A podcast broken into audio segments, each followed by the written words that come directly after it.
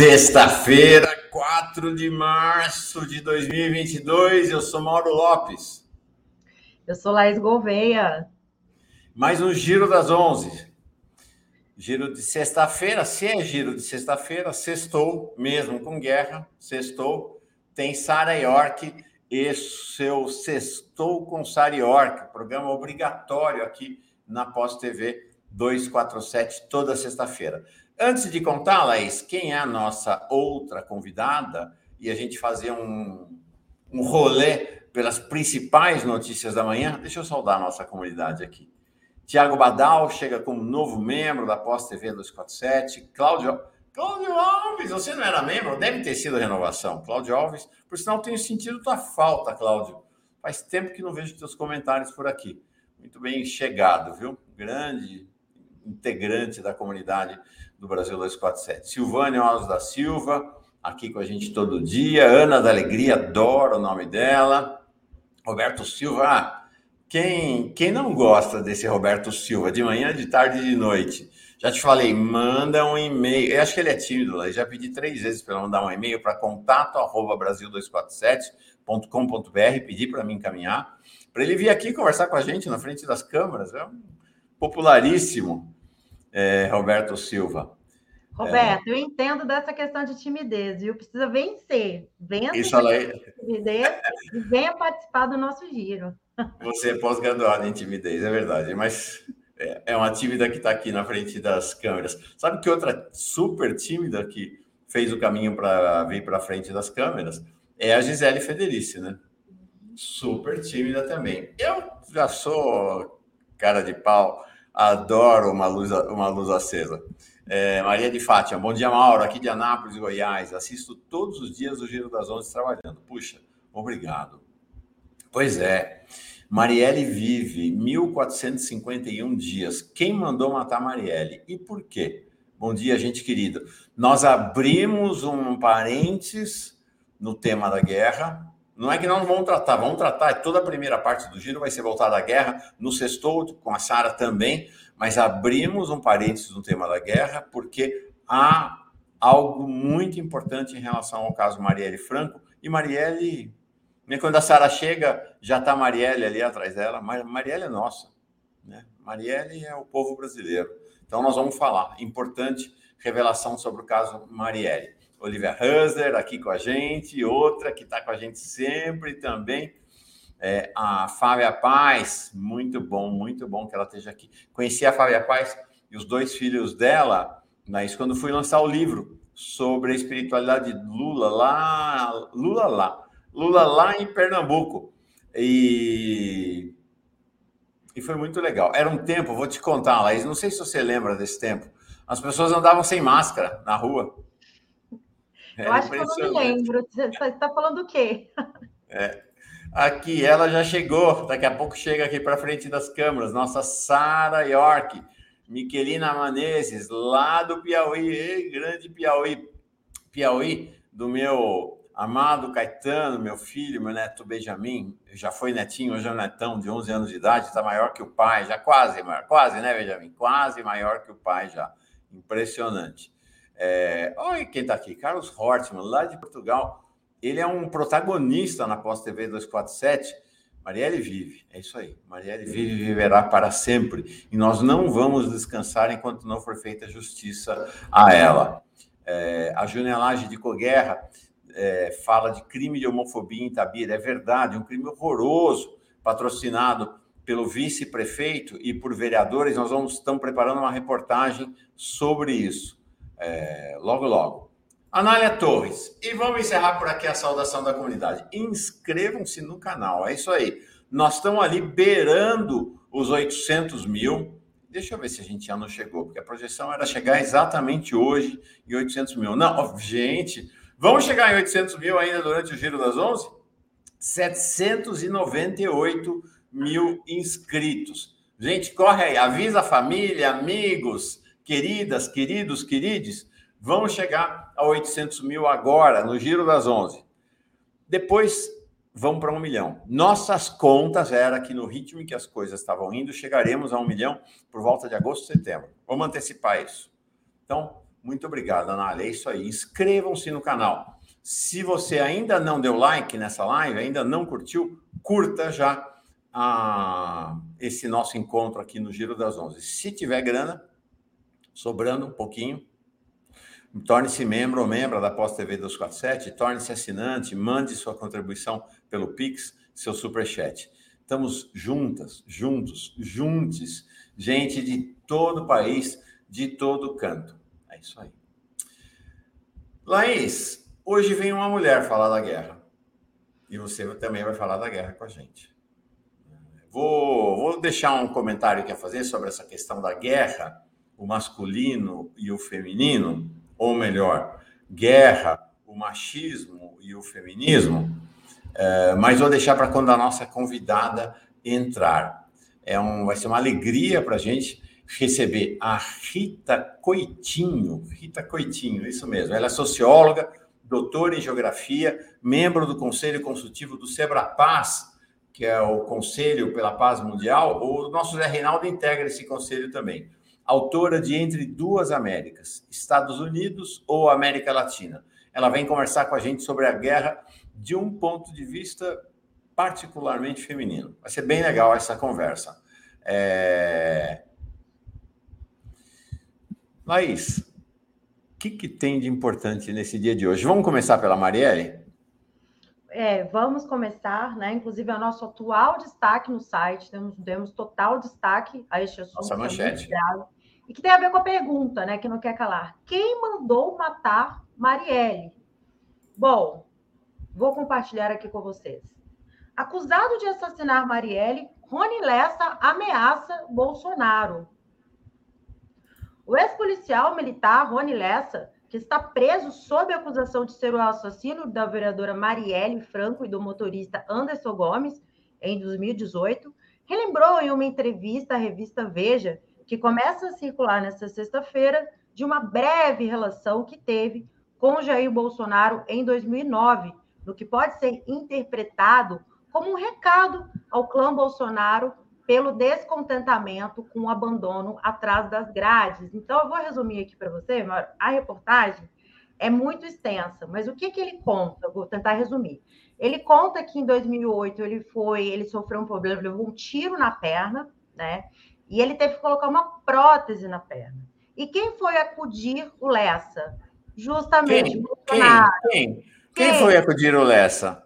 foi acudir o Lessa ali? Prontamente, deixa que eu ajudo, parou tudo para ajudar. Então, Bolsonaro, que imediatamente providenciou esta prótese para o Lessa, né? Depois que ele sofreu esse problema na perna.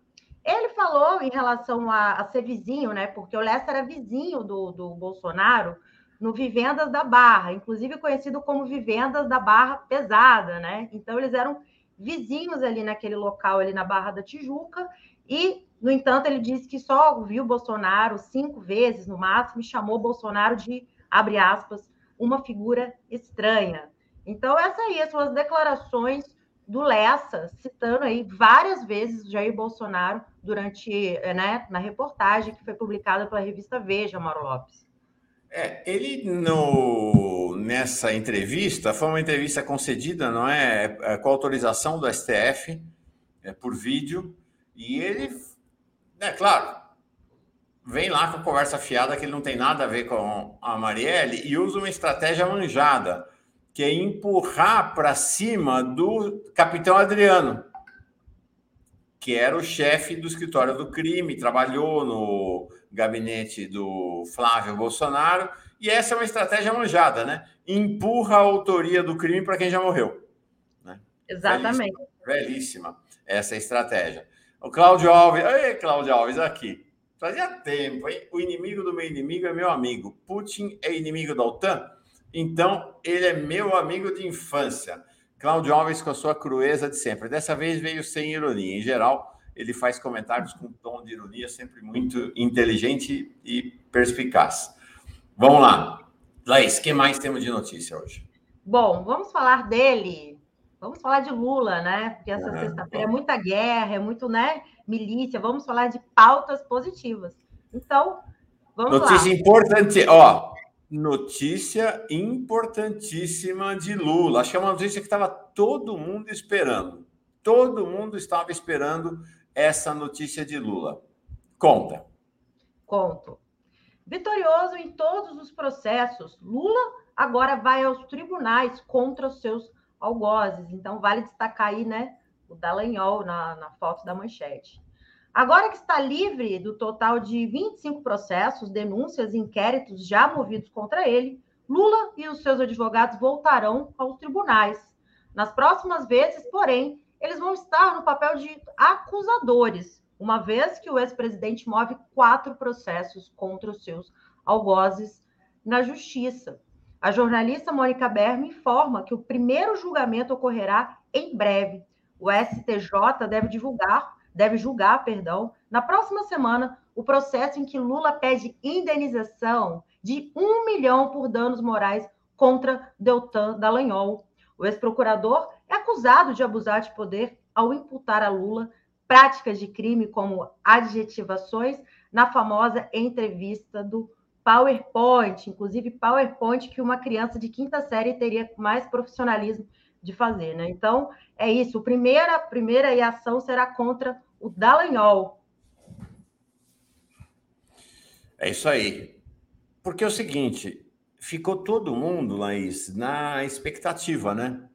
Lula, afinal, vai deixar barato ou não? E Lula, é, de fato, emitiu sinais é, não muito claras, né? Teve momentos que ele falou, não, virou a página, vou em frente, outros momentos em que ele sinalizou que poderia, de fato, ir para cima da, dos seus algozes, desses criminosos que agiram contra ele e contra o Brasil, mas me parece que foi uma estratégia judicial deles, de Lula e seus advogados, que foi o quê?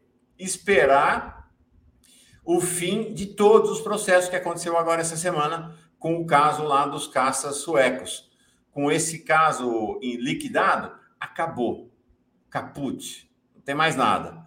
Então agora Lula vai para cima deles depois de ser considerado inocente, inocente em todos, todos, todos os processos que se moveram contra ele. E importante registrar sempre. Só teve um lugar, um único lugar onde Lula foi condenado, na 13ª vara de Curitiba com as condenações confirmadas pelo TRF4. Só. Em todas as outras varas do país, em todos os outros tribunais do país, ele foi inocentado. Perfeito, Mauro. E é sempre bom lembrar, ressaltar né, que é todo esse linchamento, essa perseguição, causou a morte de uma senhora, uma guerreira, né, que se chama Marisa Letícia. Então, realmente, é algo muito grave, né, Mauro Lopes? É isso aí. Gravíssimo. Dona Marisa, quantas perdas? O irmão, o neto. Quantas perdas para o Brasil? Entregaram o Brasil, liquidaram com mais de 4 milhões. Nossa, essa gente é muito criminosa. A Cláudia Mortari pergunta: por que o Adélio não pode dar entrevista? Grande pergunta. A gente já pediu entrevista uh, e por que, que ele não dá? É verdade. Por que, que ele está proibido de dar entrevista? Ana Luísa virou nossa membra também. Muito bem chegada, Ana Luísa. Deixa eu saudar mais um super chat que chega aqui. Quem é esse? Branks Storms. Meu superchat nunca leram mesmo. Estou por aí desde que nasceu 247. Ô Branks, nunca vi um superchat seu por aqui. Pode mandar. Nem precisa ser superchat eventualmente. Fui bloqueado até pelo Facebook sem motivos por ter compartilhado 247. Sem até hoje. Tá aqui você, Branks. Seja muito bem chegado e será sempre muito bem chegado. Laís, vamos falar de guerra? Temos vamos que falar. falar. Vamos falar de guerra e vamos falar de imperialismo. Os Estados Unidos aí sempre com as suas, né, com as suas ações aí, suas ameaças. Em provocação sem precedentes à China, Mike Pompeo diz que os Estados Unidos devem reconhecer Taiwan os Estados Unidos devem reconhecer formalmente Taiwan como um país, disse o ex-secretário de Estado Mike Pompeo nesta sexta, durante um discurso, recebendo uma severa repreensão da China por seu balbucio sem sentido. Washington encerrou as relações... Esse vai ser, viu, desculpa interromper, esse vai ser um dos assuntos da nossa conversa com a Rita Coitinho, com a socióloga Rita Coitinho, porque esta guerra, Rússia-Iraque, ela tem um alvo por detrás da Rússia. Nós vamos falar sobre isso com a Rita Coitinho. Bom, não, só para né, complementar. Washington recebeu, encerrou as relações diplomáticas formais com Taiwan em 79, quando reconheceu a República Popular da China. Embora o nome oficial de Taiwan seja República da China, os políticos costumam adicionar Taiwan em seus comentários públicos. Então, essa aí a, a nova estratégia dos Estados Unidos para, né, para fazer uma nova afronta à China, né? Não vai ser a primeira e nem a última. Legal, é isso aí. É a guerra, é a guerra. O que mais, Laís? Bom, ah, não, já ia esquecendo, gente. Nossa dica cultural que vocês Não, não, pera. Antes da dica cultural, deixa eu dar mais algumas notícias. A Rita Coitinho está aqui na sala de espera, ela já vai ouvindo. Tem mais notícias importantes sobre a guerra. Eu vou mostrar um vídeo antes de você entrar com a dica cultural. Não é só o ex-secretário de Estado dos Estados Unidos, o Mike Pompeo, que está aí é, arrotando força e ameaças, né? no caso dele contra a China. O atual secretário de Estado, agora de manhã, o Anthony Blinken, fez também uma ameaça, dizendo que os Estados Unidos estão prontos para um conflito contra a Rússia. Eles não buscamos nenhum conflito, mas se o conflito chegar até nós, cascateiro ele, né? Porque onde é, como é que o conflito vai chegar até os Estados Unidos? Estamos prontos e vamos defender. Demagogia do Anthony Blinken, né? não tem conflito nenhum escalando para o território dos Estados Unidos. Mas enquanto esses dois rugem que nem leão, a OTAN, na verdade, mia que nem gatinho, para usar uma imagem que todo mundo conhece. O secretário-geral da OTAN, diferentemente do, ex, do secretário e do ex-secretário dos Estados, do, dos Estados Unidos, ele disse o seguinte também nesta manhã. Olha que interessante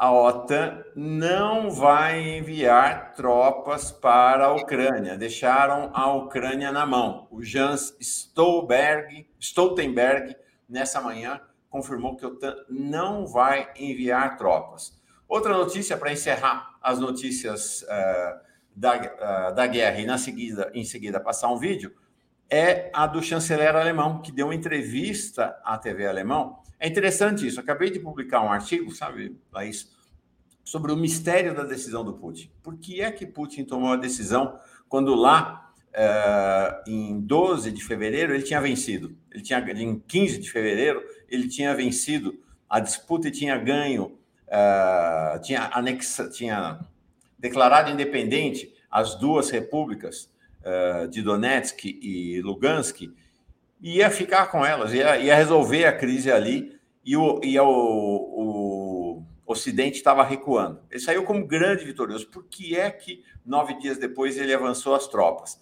É um mistério e hoje cedo o chanceler alemão, o que já havia dito pessoalmente ao Putin, reafirmou numa entrevista alemã, ah, numa entrevista à TV alemã que ele teve na Rússia dia 15, que foi exatamente o dia do recuo das tropas alemãs, que diz o seguinte: a OTAN não já, já tinha decidido não aceitar o ingresso da Ucrânia e tanto a Alemanha quanto a França diziam que o assunto não iria para a mesa da OTAN e, e para que se entrasse na OTAN, para que alguém se torne membro da OTAN, é preciso que todos os membros apoiem, aprovem. E com o veto de Rússia e provavelmente França, não havia chance de ingresso. Então, assim, por que é que efetivamente ah, houve a invasão?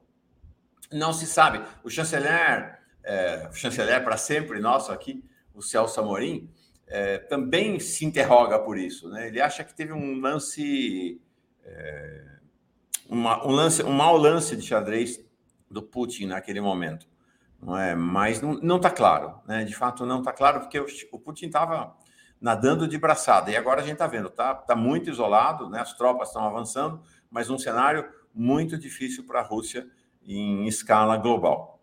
Quero encerrar mostrando o vídeo, o vídeo do, desta noite. Né? Foi uma noite de tensão, suspense, preocupação, porque a, o combate entre Rússia e Ucrânia ao redor da usina nuclear como é que chama essa usina nuclear? É difícil falar o nome dela. ao redor da usina nuclear, lá no centro-leste da Ucrânia, é, para nós, deixa eu achar o nome dela aqui, vou achar já. Achar já. É, tá aqui. A usina de Zaporizhzhia. Zaporizhzhia.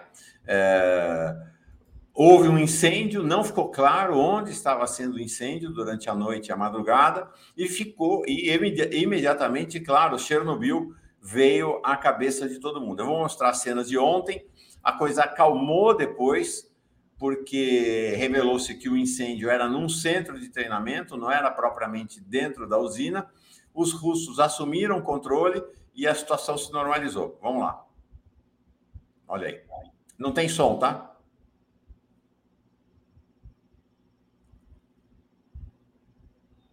Essas imagens são de dentro da usina, ali aparentemente um estacionamento, alguma coisa assim, dentro da usina. É, mas houve um prédio que ficou incendiado. Foi realmente um momento bem, bem tenso nessa noite madrugada. É uma tensão generalizada em todo mundo e, e enfim, Chernobyl é um fantasma que assola a humanidade. É isso aí. É... Fala. Qual é a dica cultural? Antes de chamar a nossa Rita Coutinho aqui, Coitinho. Vamos tentar deixar as coisas um pouco mais leves, né? Afinal de contas, o final de semana está aí, né? E queremos pelo menos descansar um pouco a cabeça. Menos o Mauro Lopes vai estar de plantão, mas. Nem fale. Depois do plantão do carnaval, plantão pós-carnaval, plantão de guerra, na verdade. Plantão Fala. de guerra. Mas, inclusive, fica para você a dica também, Mauro, para quem mora em São Paulo, capital. É, o Centro Cultural Banco do Brasil está promovendo uma mostra que chama Ecos de 1922, em referência né, ao centenário da Semana de Arte Moderna no Brasil. Então, essa mostra irá exibir 50 filmes que têm né, temas relacionados com a influência do modernismo. Então, essa mostra está disponível, gente, apenas até dia 7 de março. Então, é o último final de semana, é gratuito. É só lá no CCBB, uh, né, reivindicar ali seu ingresso e você terá acesso aí a 50 filmes que fazem referência ao modernismo, né, que foi importantíssimo, né, um movimento importantíssimo da arte brasileira. Então, é essa a dica dessa sexta-feira, Mauro. Mas não dá para deixar de relacionar essa dica à guerra, porque por conta da russofobia que está se espalhando pelo Ocidente, eh, foi cancelada uma tradicionalíssima mostra de cinema russo aqui na cidade de São Paulo também, e o tema era exatamente Dostoiévski. Né? Então, um fundamental uh, a gente tem em mente que a russofobia está se espalhando como um novo macartismo, né? como um novo macartismo. Uh, eu falei Rússia e Iraque. Acho que é um trauma tão grande com a guerra do Iraque. É claro que não é Rússia e Iraque. Né? Estados Unidos contra Iraque. Né? Foi um trauma para toda a humanidade. É, Rússia e Ucrânia, claramente. Alguém aqui me advertiu que aqueles, aquela, aquele fogo eram é, é bombas de sinalização. As bombas mesmo estavam por detrás e não estavam visíveis naquela bomba de sinalização. Deixa eu embarcar a Rita Coitinho aqui para nossa conversa. Rita, tudo bem? Bom dia, Mauro. Tudo bem? Tudo bem, Laís? Quanto tempo? Vocês se conhecem, né? Eu soube depois. Que bom. Conheço, conheço a Laís de longa data. Amigo Ó, vermelho. É. Legal. Rita Coitinha é socióloga, doutora em geografia, integrante do Conselho Consultivo do Sebrapaz e autora de Entre Duas Américas, Estados Unidos ou América Latina. E a vinda dela aqui é mais uma dica preciosa da nossa Elenira Vilela, que falou: põe a Rita Coitinho, que ela sabe tudo sobre a guerra e vai dar um olhar feminino para essa, é, essa disputa. É... Ó, Mauri Laís, diz Olivia Hussler, sugiro o filme A Onda. Aqui, Dilson Antunes, Mauri Laís, a Lava Jato deixou marcas profundas na reputação de Lula. A população reconhece o quanto Lula foi bom para todos nós. O foco da campanha do Lula deve ser convencer a população que Lula foi injustiçado. Cláudio Alves está dizendo: Putin não está isolado. A abstenção de dezenas de países na Assembleia Geral da ONU foi um apoio de fato à Rússia. Talvez um apoio envergonhado. Boa, Cláudio. Vamos lá. Deixa eu te dizer, e eu falei da Helenira, ela já está aqui, tanto que o Roberto Silva está mandando bom dia para ela, está aqui assistindo a nossa conversa. Um aspecto interessante, sabe, Rita, e acho bem legal estar tá você aqui, a Laís, é que a guerra é sempre um evento masculino, machista, pertencente à cultura patriarcal. Só tem homem, né? Só tem homem. Você vai lá, mesa de negociação, só homens. Frente de batalha, só homens. Aqui e ali começam a aparecer jornalistas, mulheres correspondentes de guerra, mas você pega a imensa maioria dos analistas, homens. E há, inclusive, a, a guerra do campo de batalha transfere-se também para a guerra aqui nas mídias, em que os homens disputam as narrativas e as versões como se estivessem no campo de batalha. É, é impressionante isso. Então, acho que é muito saudável a tua vinda aqui. Você não é a única mulher que analisa a, a guerra, que né, fala da geopolítica, mas acho que é sempre um olhar diferente desta loja. Sabe, uniforme, os caras começam tudo a vestir uniforme, né, ou se fantasiar, ou vestir né, ternos assim. Enfim, tem, tem todo uma, um simbolismo e todo um imaginário masculino, machista, patriarcal que se mobiliza nesses momentos de guerra. Então, por conta disso, também saúdo a sua chegada aqui para analisar o que está acontecendo, viu, Rita? Obrigada, Mauro. É isso aí. Ah, alguém aqui já lembra da Hillary Clinton. Gente, o machismo, a defesa do machismo, do patriarcalismo, não é uma exclusividade dos homens. Há mulheres que estão incorporadas nessa dinâmica também. A Hillary Clinton é um bom exemplo. Rita, vamos começar então com uma abordagem mais geral, não é, sobre as motivações da guerra. Né? Eu estava falando aqui, né, de uma certa interrogação em relação à motivação mais é, atual para a guerra, né? Depois que todo mundo achou que o Putin tinha ganho ali em meados de fevereiro, as tropas recuaram, tal. Mas é claro que tem sempre esse tem sido um debate das motivações mais amplas e mais é, nas águas profundas da guerra. Sim. É, é, muito tem se falado sobre as razões de Estado do, da Rússia, né, nessa guerra. A maioria das pessoas que são chamadas a falar sobre ela, em geral, são especialistas em leste europeu, em política é, dessa região, né. É, o meu enfoque, quando estudiosa, são as Américas. Eu estudo as Américas e estudo com bastante atenção os movimentos dos Estados Unidos, né. E me parece que nesse momento é, a figura central da, desse conflito, embora é, o país que, que bombardeia é, seja a Rússia, é, é, necessário que nós falemos sobre as causas profundas da guerra e o país central nisso são os Estados Unidos da América.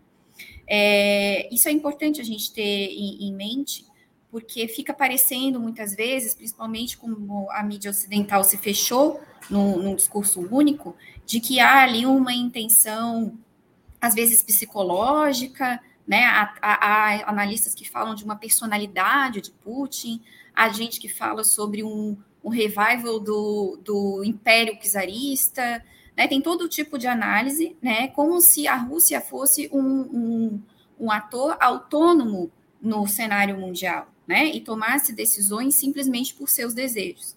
Quando, na verdade, nós temos um, um conflito que já tem uma história, né, que começa no século começa com a queda da União Soviética, mas para a gente não ir tão longe, a gente pode demarcar 2008, né, quando começam os tratados de incorporação é, de algumas ex-repúblicas soviéticas à OTAN, é, e que, né, em 2008 a própria Ucrânia e a Geórgia, né, é, e depois em 2014 o golpe de Estado que, que derrubou o presidente ucraniano, que era um, um presidente pró-russo, eleito democraticamente, a partir da onde se instalou uma guerra civil é, e um conflito é, com contornos, é, inclusive racistas, né, com, com, com, opressão de minorias russas, ou maiorias, no caso da região do Donbass, né, é, mas também das minorias nas regiões onde os russos são é, menos, é, menos presentes, né, como o próprio Kiev.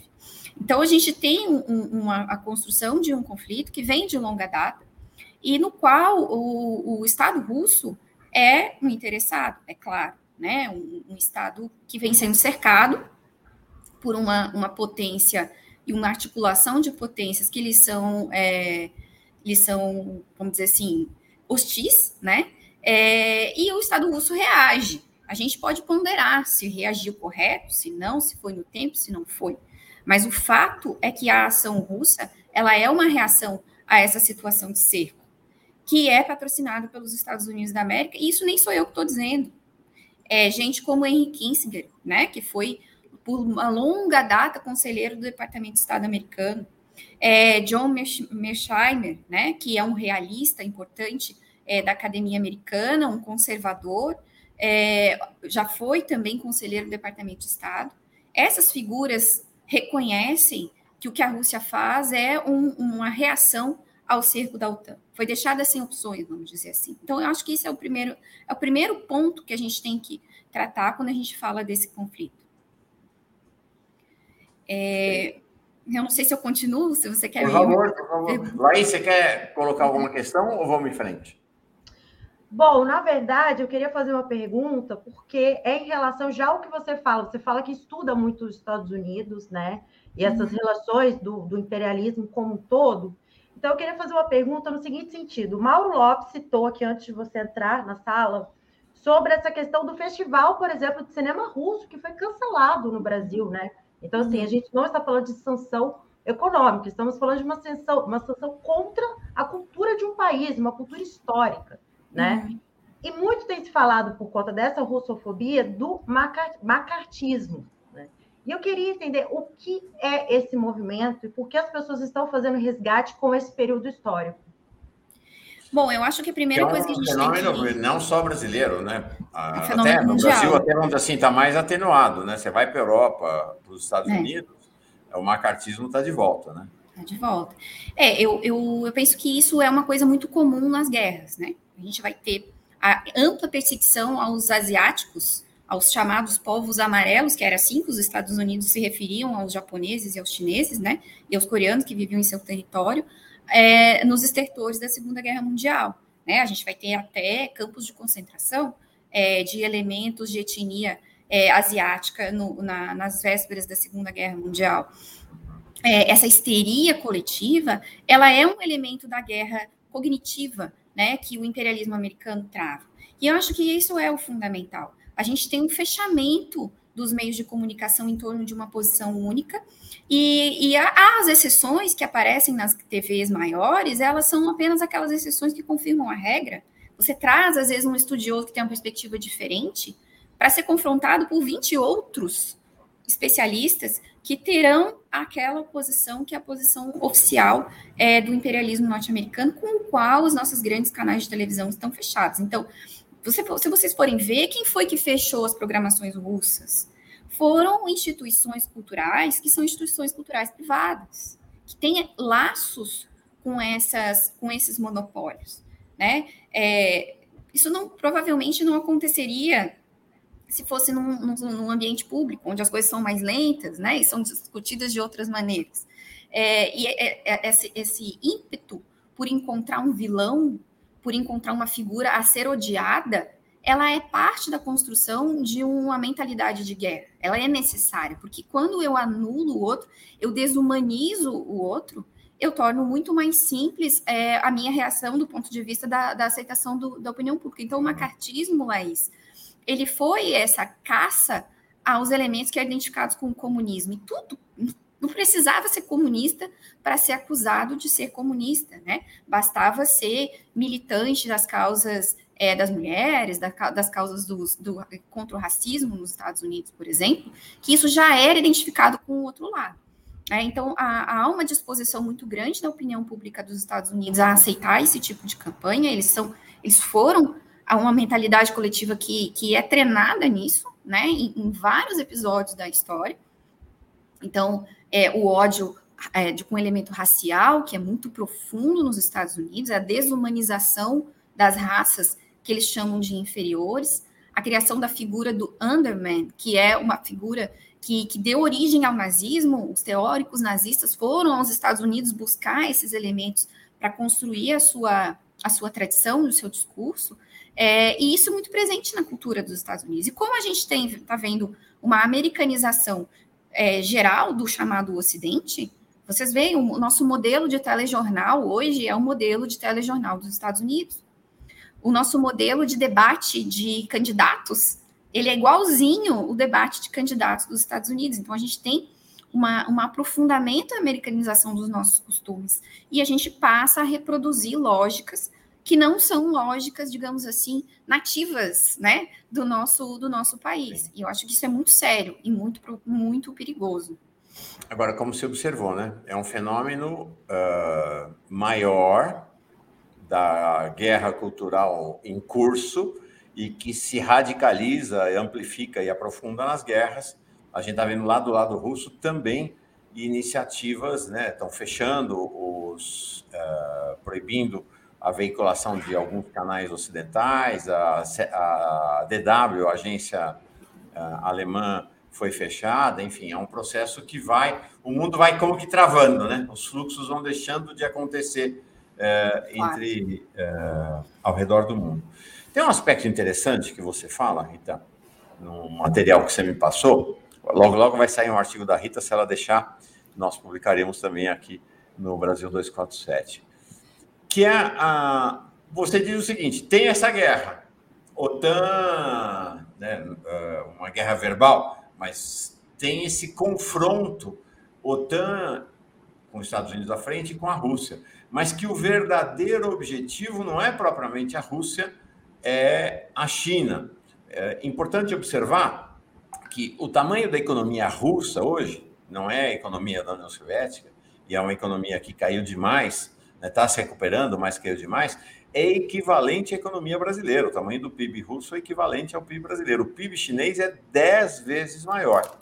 10 vezes maior. Então, é outro, outro, é, outra escala de grandeza. Uh, a gente viu agora cedo Mike Pompeo, não é mais o secretário de Estado, mas é alguém lá da, da, das classes dominantes dos Estados Unidos, fazendo uma ameaça direta à China em relação a Taiwan. E eu me lembro, você mencionou o Kissinger, em 93, gente, não é à toa que eu tenho cabelo branco. Eu tinha uma agência de comunicação e promovi para uma universidade aqui de São Paulo uma série de encontros internacionais. E aí, gente, eu tive com Kissinger. Foi muito. Bom, também já tive com Lula. É... Eu fiquei muito impressionado, porque apesar do encontro que ele foi um, o articulador Nixon, eh, Mao Tse Tung ter sido em 73, não estava claro, pelo menos para mim, acho que para nenhum de nós, esta questão da China. E eu caí para trás em 93, vendo aquele homem, está vivo ainda, tá, gente? Quase 100 anos. Fazer um discurso ali na, no anfiteatro da universidade, falando o seguinte: hoje está claro que a maior potência do século XXI será a China. O mundo vai mudar radicalmente no século XXI todo mundo arregalou o olho falou: o que, que esse sujeito está falando? Né? Então, essa, essa talvez então seja a dinâmica que está por trás do campo de batalha eh, das tropas russas, não é não? Sim, com certeza. É, o, cerco, o cerco da OTAN-Rússia, vou, só, só assim para recapitular, eu falei do Kissinger, você também falou dele, e falei do John Mearsheimer, os, os, esse, essa, essa corrente é, do, do, pensamento conservador é, estadunidense é, pensava diferente a relação com a Rússia. Para eles, e por isso eles culpam é, os governos atuais dos Estados Unidos por essa, por essa situação, é, eles tinham uma ideia de que a Rússia ela deveria ser ganha para a Europa, né? É, com, com uma, um maior, um relacionamento mais europeu, a ideia de uma europeização da Rússia e isso leva, é, e, e, um maior descolamento em relação à China. Então, por que, que eles dizem a culpa é nossa, a culpa é da OTAN, a culpa é dos Estados Unidos? Porque, ao contrário dessa, desse movimento de europeização da Rússia, houve um avanço do cerco e da militarização do entorno da Rússia. Isso fez com que a Rússia buscasse uma, um giro para a Ásia. A Rússia é um país eurasiático, ela não é nem Europa e nem Ásia. Então, ela sempre jogou nesses dois é, flancos, e com essa política de ampliação da militarização no seu entorno, ela acaba buscando a China.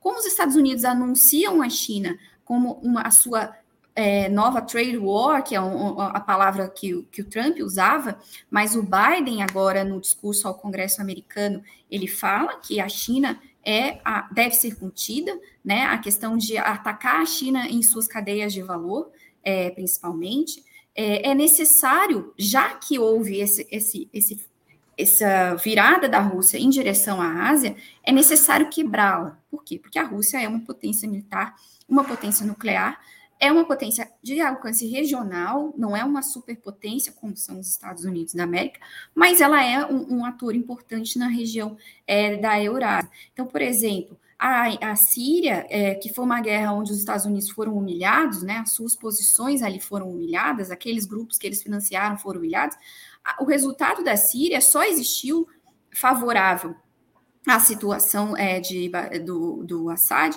porque os, porque os russos entraram na guerra. Então, a, o alcance é, regional da Rússia ele é importante e ele causa é, problemas para os Estados Unidos. Como não foi não foi conduzida uma política de atlantização da Rússia, no sentido Atlantismo é um termo que a gente usa para falar de uma aproximação da Europa com o imperialismo americano, né? É um termo bem uhum. comum na linguagem de relações internacionais. Então, como a Rússia não, não, não foi convencida, vamos dizer assim, a esse movimento, é necessário neutralizá-la. Então, eles fazem esse cerco. Agora, esse cerco, ele vai causar problemas para os russos? Provavelmente, mesmo que eles tenham sucesso no seu objetivo, que na minha leitura não é tomar a Ucrânia, e sim neutralizá-la militarmente e politicamente. E eu não estou entrando no juízo de valor se eu sou favorável ou não às guerras.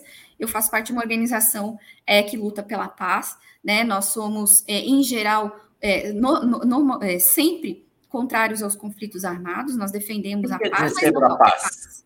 É o Centro Brasileiro de Solidariedade aos Povos e Luta pela Paz. Ah, né? Tá. é, e mais a nossa posição relativa à paz é que a, a paz multilateral, em que todas as nações têm o mesmo peso e a mesma voz.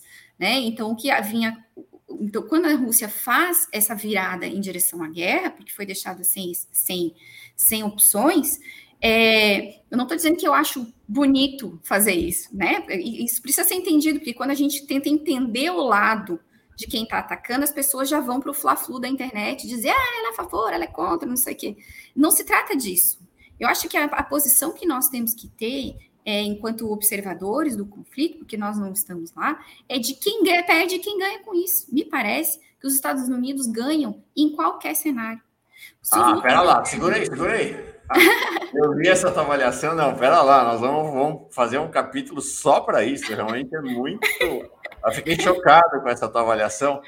É, não, quando eu li naquele teu, é, é, nas suas notas, falei, uhum. nossa, que coisa diferente, isso aqui eu não tinha, não tinha visto ainda, ainda mais na esquerda. Então, queria, deixa, deixa, vamos, vamos olhar um capítulo só sobre isso. Deixa eu ler aqui o comentário do, um comentário do Fernando Vai. A russofobia é a Hillary, Hillary Clinton, né? Saiu Angela Merkel e colocaram Ana Helena Baerbock.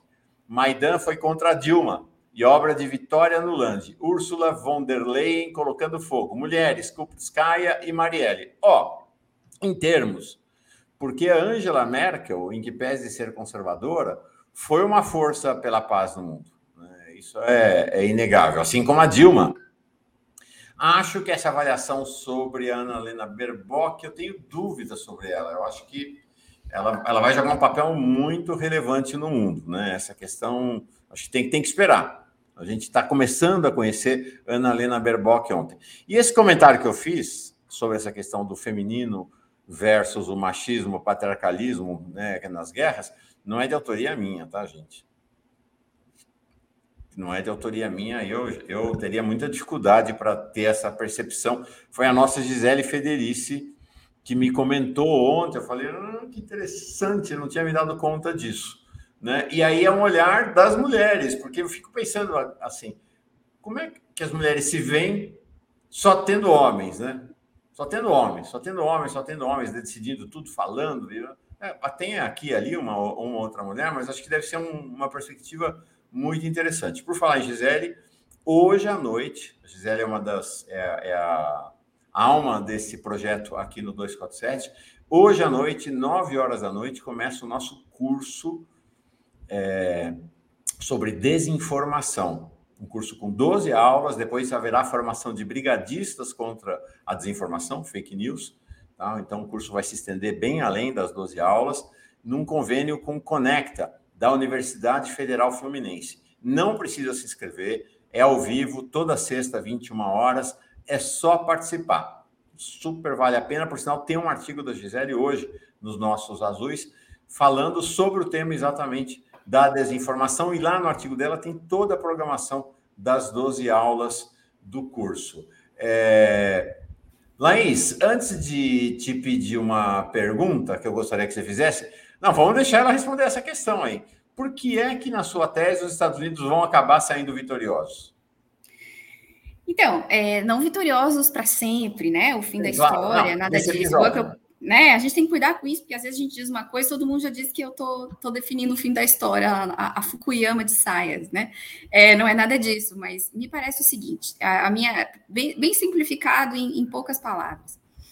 A China, que é a potência em ascensão, vinha, é, é, vinha é, implementando uma política de, de expansão com base numa expansão pacífica, com acordos comerciais é, nova rota da seda, acordos de gás, acordos de petróleo, trocas, né? África, quero petróleo, te pago uma universidade, as coisas foram. Esse é o modelo de expansão silencioso e pacífico é, chinês. É, os Estados Unidos são, com razão, muitos, muitos estudiosos apontam que são uma potência em declínio, de fato são uma potência em declínio. Se nós olharmos o balanço de pagamento dos Estados Unidos, se nós olharmos a questão é, das condições que os trabalhadores dos Estados Unidos vivem hoje em dia, é, o, o, seu soft power também, tudo isso está em declínio, é verdade. Mas o declínio, ele não significa que acabou. É essa a questão. Eu vejo gente alardeando que a nova ordem mundial chegou. Eu espero que ela chegue, a gente tem muitos elementos de que vai haver um mundo multipolar em breve, por conta da ascensão chinesa e de outras potências. Mas veja que os Estados Unidos não se entregaram ainda, né? Então, essa política de cerco e essa política de confrontação, onde não há guerra no seu território, e sim no território dos outros, né? Ela coloca problemas para a China, um país que tinha uma aliança robusta com a Rússia e que, por meio, inclusive, do território russo, passaria rotas, né? Inclusive, é, havia investimentos, há investimentos importantes em direção à Europa, da expansão da nova rota da seda. E esses investimentos, eles estão sob ameaça, e também a questão é, das trocas é, relativas ao gás, a questão da, das sanções dos, dos, Estados Unidos com a Rússia, que colocam o sistema financeiro também em, em, em dúvida no mundo, é, e agora a subida do tom dos Estados Unidos em relação a Taiwan, que não tem nada a ver com essa história, Taiwan é outra coisa. Os próprios Estados Unidos reconhecem a China desde 1979, né? E agora essa retórica é, voltada à China. Então, essa é uma reação da potência em declínio, que não se entregou. E como que eu digo, por que, que eles ganham? Porque se a Rússia obtiver os os resultados que ela deseja, que é a neutralização da Ucrânia. Talvez, quiçá, não tenho certeza, até porque eu não tenho bola de cristal e eu não sou, como eu disse lá no começo, uma especialista em leste europeu. Mas se a Rússia tiver o, o, a neutralização da Ucrânia e talvez algum território a mais ali na sua borda, e eu nem sei se isso está em jogo, se eles querem território, acho que não, porque eles querem a neutralização mesmo, e a, e, o, e a destruição do armamento nuclear e das bases militares, que muita gente diz que não eram oficialmente da OTAN, mas já seriam da OTAN, né? E a desnazificação da Ucrânia, como eles dizem, ou seja, a derrota do batalhão Azov, que é um batalhão de fato fascista e que, que massacra minorias, né? E não só russas, minorias de todas as outras etnias que vivem na Ucrânia. Se eles conseguirem isso, os Estados Unidos não terão perdido muita coisa. Por quê? porque a Ucrânia não era de fato ainda membro da OTAN, talvez nunca chegasse a ser, havia um veto já da Europa em relação à Ucrânia ser da OTAN, mas os Estados Unidos conseguiram uma rearticulação da União Europeia em direção à política atlantista. A União Europeia vinha se descolando dos Estados Unidos, especialmente depois do Brexit, né? E, e vinha tendo, por exemplo, Angela Merkel, antes de sair, falava em um exército europeu, ou seja, não era mais a OTAN, talvez para o futuro. Esse assunto acabou. A social-democracia alemã é muito mais atlantista, é só ver como é que o chanceler russo reagiu a essa questão, que ah, vamos mandar arma para a Ucrânia e tal. Então, os Estados Unidos ganharam isso, essa reorientação do bloco europeu para uma política atlantista. Já ganharam. Se a, a Rússia não atingir seus objetivos, entrar numa lama completa na militarização, tiver uma crise interna e o Putin cair, eu não acredito nisso, mas pode ser, a gente nunca sabe o que pode acontecer. E os Estados Unidos ganham mais ainda, porque então eles conseguem se expandir e expandir seus objetivos para lá. Por isso que eu digo que eles vão ganhar de qualquer maneira. Ganharam a batalha? Não. Ganharam talvez uma batalha, não ganharam a, a guerra. E pediram o declínio da potência? Não, também não. Mas ganham um fôlego, um fôlego importante para continuar importunando a ascensão pacífica da China. Perfeito. Não, fantástico. Eu, eu tenho me interrogado por isso, sabe? Por, por que é que o Putin se meteu nessa quando ele estava vitorioso ali, né? E acho que ele vai acabar não incorporando necessariamente, mas vai deixar as duas repúblicas de Lugansk e Donetsk, a não ser que ele tenha uma derrota fragorosa, que não parece ser o caso, vão ficar ali meio como um, dois estados tampões ali entre ele e a Ucrânia.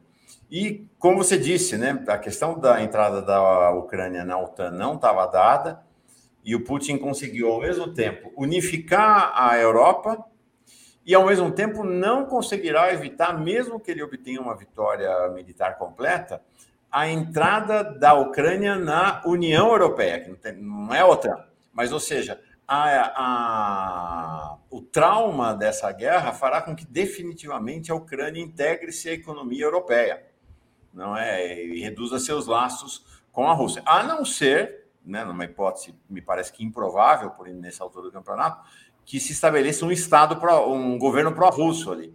Né? Acho difícil nessa altura do campeonato. Fora isso, é, eu acho que é um cenário realmente um cenário complexo. E é outra coisa, né? Porque assim, meu, e a China? A China não tem nenhum interesse nessa guerra, né? Nenhum interesse, né?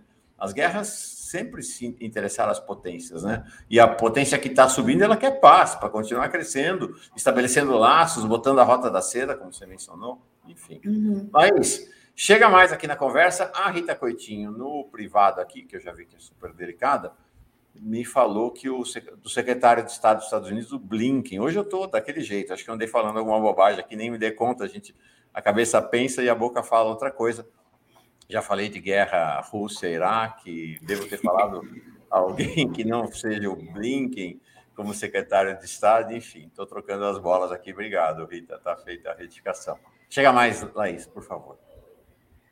Uh, só um parênteses, os nossos queridos telenautas estão é, reivindicando aí, Mauro, o link para de, de acesso ao curso, onde as pessoas. Ah, uh, okay. né? Vou pôr.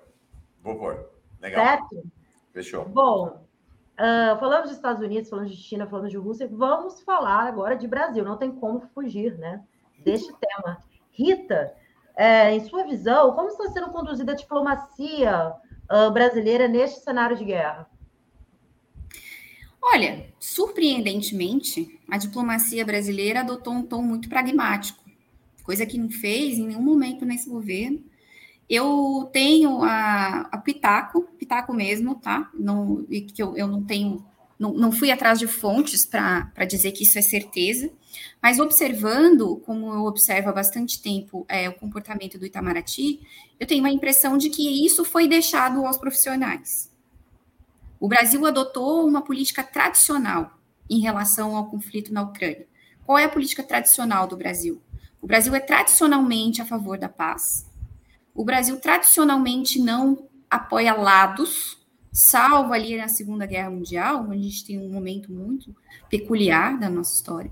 E o Brasil tradicionalmente protege os seus interesses comerciais. Essa é a tradição do Itamaraty, com nuances, a gente vai ter chanceleres mais à esquerda, mais à direita, mais nacionalistas, mais pró-globalização, enfim, mas a gente tem essa tradição do Itamaraty. É, e o que acontece? A agricultura brasileira é extremamente dependente é, dos fertilizantes que vêm dessa região, né, do leste europeu, da Rússia, mas também é, de outros países ali por perto, Bielorrússia, enfim. O Brasil não é autossuficiente é, na produção de fertilizantes, por questões naturais, a gente não tem alguns daqueles elementos, mas também porque a nossa petroquímica foi completamente quebrada, então nós não temos alternativas. Para o Itamaraty, uma, uma situação de sanção à Rússia, é, votar contra no Conselho de Segurança, ou votar a favor de uma resolução anti-Rússia, o Brasil se absteve, né? É, votar a favor de uma resolução anti-Rússia não, é, não condiz com os nossos interesses diretos para a nossa agricultura. Vale lembrar que o Brasil, infelizmente, quebrou seu parque industrial e é, portanto, dependente da venda de commodities, é isso que move a nossa economia, é, e sem fertilizantes nós vamos entrar numa crise profunda é, de inflação, de, de dificuldade de, de, de safra para exportação. Então, o Brasil protegeu seus interesses. Foi profissional.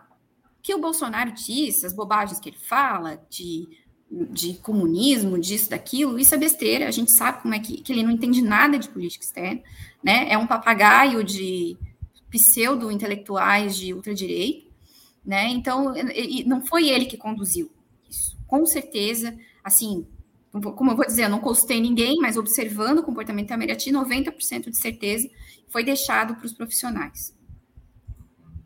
Assim parece. Legal. Ó, eu estou colocando aqui no chat o link que foi pedido, tá, Laís, para a aula é, inaugural com a professora Tayane de Oliveira, hoje, às 21 horas, aqui na Pós TV 247. Acabei de grudar aqui no nosso chat e coloquei também na descrição do vídeo, tá bom? É... Adorei a Rita Laís. Você bem que tinha me falado bem dela. A Helenira falou maravilhas, você me falou super bem. Mas a Helenira é, é suspeita, porque a gente é amiga desde pós-adolescente. Eu falei, ó, essa, essa, essa menina é inteligente. Valeu, gente. Que bom que vocês gostaram. É o artigo que, que o Mauro é, falou, não é de autoria só minha, é, sou eu e o professor Jaime César Coelho, que é professor de Economia Política na Universidade Federal de Santa Catarina. A gente fechou o artigo agora de manhã e vamos procurar aonde publicar. Ficou um pouquinho grande, que a gente não sabe falar pouco, como vocês puderam perceber.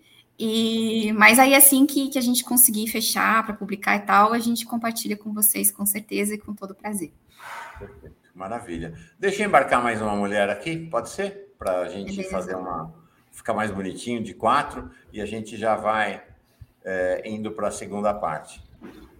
Oi, Sara, tudo bem? Eita, eu adoro de quatro. Eu, na hora que eu falei aqui, eu falei, a Sara vai me pegar. Bonitinho de quatro, a Sara vai me pegar. Que horror! E é. que maravilha!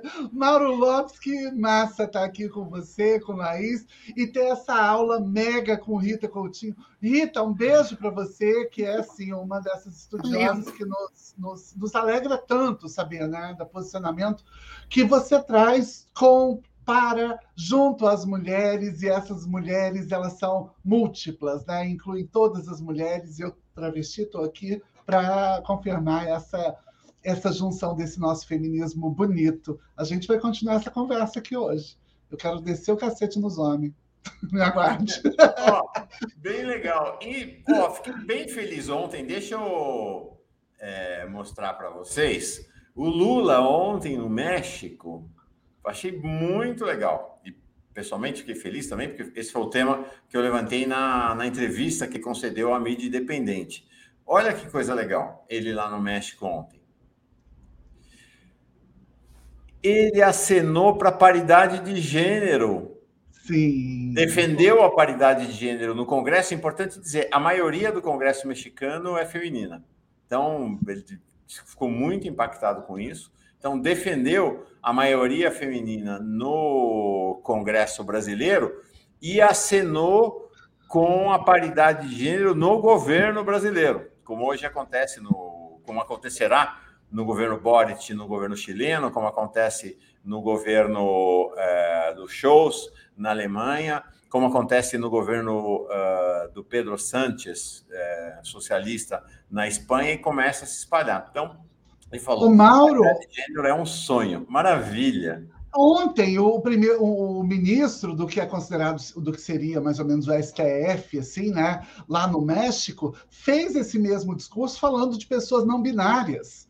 Quer dizer, é, é, uma, é, uma, é um avanço que a gente, acostumadas, né, como, como Rita disse, a gente tem esse, esse é, é, é esse modo de ter sido colonizado pelas dinâmicas estadunidenses, a gente tende sempre a achar, olha que bonito os Estados Unidos fazendo, né? causando e tal, e de repente quem está dando show de civilidade, de democracia, é a nossa América Latina. E isso é lindo demais né, de se ver. Rita, Laís, suas palavras para nos conduzir por essa cesta dentro. Rita, por favor. Bom, é sobre ainda sobre a guerra ou sobre a questão feminina? Você tem pedir da gente, a gente ficar com uma ah, boa tá. palavra sua, por favor. Então, Já é, prometendo eu, que você vai voltar, tá? Eu quero agradecer muito o convite, o espaço. É sempre bom poder compartilhar o que a gente fica pensando, às vezes sozinho, né? E, ou com um par, então é muito bom poder compartilhar. É, eu lamento não poder trazer mais dados para vocês, porque, como eu disse para o Mauro, ó, eu não sou da, do leste europeu, não é bem a minha praia, meu negócio aqui é os Estados Unidos, mas quando for para falar deles, inclusive bastante mal, vocês podem me chamar. É, brincadeira. E muito bacana também essa, esse espaço para as mulheres. Eu, eu venho de uma área de estudos, né, que é basicamente uma área masculina, a gente está mudando bastante isso. Tem muitas mulheres hoje falando de geopolítica e de política internacional, é, a, principalmente a, a, mais ou menos a minha geração aí que a gente chegou ocupando na, na, esse espaço nas universidades, é, mas ainda é um espaço bastante, vamos dizer, masculino, né? É, e me parece, Mauro, que é por conta da nossa história, né? Os exércitos são masculinos, então acaba sendo uma, uma um assunto que pega mais os meninos desde pequenininhos lá brincando com os brinquedinhos, né, de, de guerra, enfim, e não porque nós mulheres não nos interessamos por esse assunto, né? É, então, acho muito, muito bacana esse espaço, muito obrigada e sucesso para vocês. Legal. Vai voltar para falar dos Estados Unidos e América Latina, por sinal. Ah, logo, beleza. logo tem a posse do Boric, já vou te convidando para você fazer uma avaliação aí do que podemos esperar do governo Boric e do redesenho político latino-americano aí depois dessa onda da extrema direita aí que nos massacrou tanto. Obrigado, viu, Rita? Muito obrigada, viu? Um grande abraço, bom programa para vocês. Legal. Obrigada, Rita. Laís, querida, valeu. O pessoal já está gritando lá na redação. Onde está a Laís? Onde está a Laís? Volta, Laís, a nossa mulher dos trends, dos trends. Sabe, não sabe? quero mais saber de redação, não. Vou ficar por aqui, vou conversar Isso aqui. Mesmo. Tô brincando. De volta! A chefia não vai gostar, mas estou voltando para a redação. Eu queria que, gente, agradecer publicamente a Sara, querida, que logo depois aí do meu depoimento tabagista, né, do meu fim aí do meu ciclo de fumante, me ligou, me deu várias dicas de remédio. Ela é um amor, gente, é isso. O mundo é feito de empatia e a Sarinha representa essa empatia com os espumantes.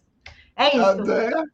Mas e aí, tá segurando a onda? Que é essa oh, pergunta. Ai, Tô, credo, cigarro, não quero hoje, morrer, não. Hoje de manhã você falou que, que ficou nervosa, em vez de fumar cinco cigarros, fez o quê? Não, eu, eu não, na verdade, eu fumo, an anteriormente, eu fumava cinco cigarros por manhã, quatro, cinco cigarros, e eu estou substituindo pelo meu chazinho, ó. Estou Maravilhoso. Chá, estou tomando muito chá, porque chá é vida, faz bem. E é isso, gente. Um beijo para vocês, bom final de semana e até semana que vem. Gratidão, Laís, que massa.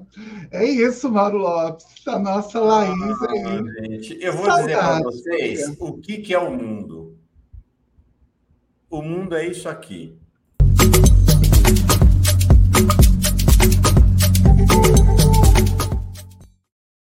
O mundo Sarioque. Ô, Mauro, o pessoal que está aqui assistindo estava falando de guerra. Calma, que eu trouxe um especialista em Rússia, União Soviética. O cara estuda muito isso, claro, porque eu também queria entender, e eu fiz dois cursos no TikTok, não entendi nada. Acompanhei a 247, entendi um pouco, mas eu trouxe um cara que estuda esse negócio, e ele vai conversar aqui com a gente. Um grande professor, estudioso, e chamei um outro convidado, que vai muito nesse sentido de, do, daquilo que você começou o programa hoje. Você começou o programa a falar que a guerra é masculina. Né? A guerra é masculina, é esse encontro. O Galeano vai falar para gente que a guerra, uh, Mauro, ela nunca é em nome da paz, né? ela nunca é em nome, é, é, em nome da morte, em nome do assassinato, em nome da, do orgulho, do ego, não, ela sempre em nome da paz, de Deus, né? de, da família, sempre assim, sempre tem uma desculpa muito boa. Isso, Eduardo Galeano. E aí eu fui pensei, a gente precisa, já que a gente vai ter que falar, vai, vai falar de sexualidade, né, e vamos falar das nossas dinâmicas, eu convidei um cara muito bacana, que é o professor Marco Aurélio Máximo Prado, incrível, da Universidade Federal de Minas Gerais, para dialogar com o professor Éden Pereira Lopes, que é da UERJ, especialista em Rússia, e a gente vai entender o que está acontecendo com pessoas ali, naquele contexto todo, mas, sobretudo, sabia que tem mulheres trans que não podem abandonar a Ucrânia porque os seus documentos, Mauro Lopes, está hum. Tá escrito sexo masculino e os homens podem ser convocados para a guerra. E aí essas mulheres não podem abandonar o país. Então a gente vai falar disso que foi tão uh, discutido agora nesse, nessa primeira hora do Giro das Onze com esses dois caras. Marco Aurélio, inclusive, vai falar sobre algumas dessas dinâmicas. Aliás, você viu a, a, uma notícia aí do, do que está lá na, na, página do UOL com, com o Jamil Chad falando do, do Bolsonaro, do plano de evacuação que teria sido evitado para minar para não minar o, o, não. Então, vou te mostrar isso aqui já, porque Nossa. eu acho que é um bom modo da gente começar essa conversa. Cadê? Veja aí se entrou. Deixa eu ver. Olha aí. Jamil Chad traz aí para a gente hoje. Plano de evacuação foi evitado para não minar o encontro de Bolsonaro e Putin Aí, segundo Jamil Chad, ele colocou essa foto, essa imagem do dia 16 de fevereiro de 2022, nos últimos dias que antecedem o encontro de, do presidente Bolsonaro com seu homólogo russo, adorei essa parte, Vladimir Putin, a ordem dentro do governo era de evitar a todo custo, de qualquer forma, qualquer declaração, gesto que pudesse criar um ruído e minar a viagem do brasileiro ao Kremlin. Segundo fontes diplomáticas que participam diariamente da formulação da política externa do país, um dos pontos que foi evitado foi a implementação de um plano de evacuação de brasileiros da Ucrânia até a guerra começar. Cerca de 500 brasileiros viviam no país.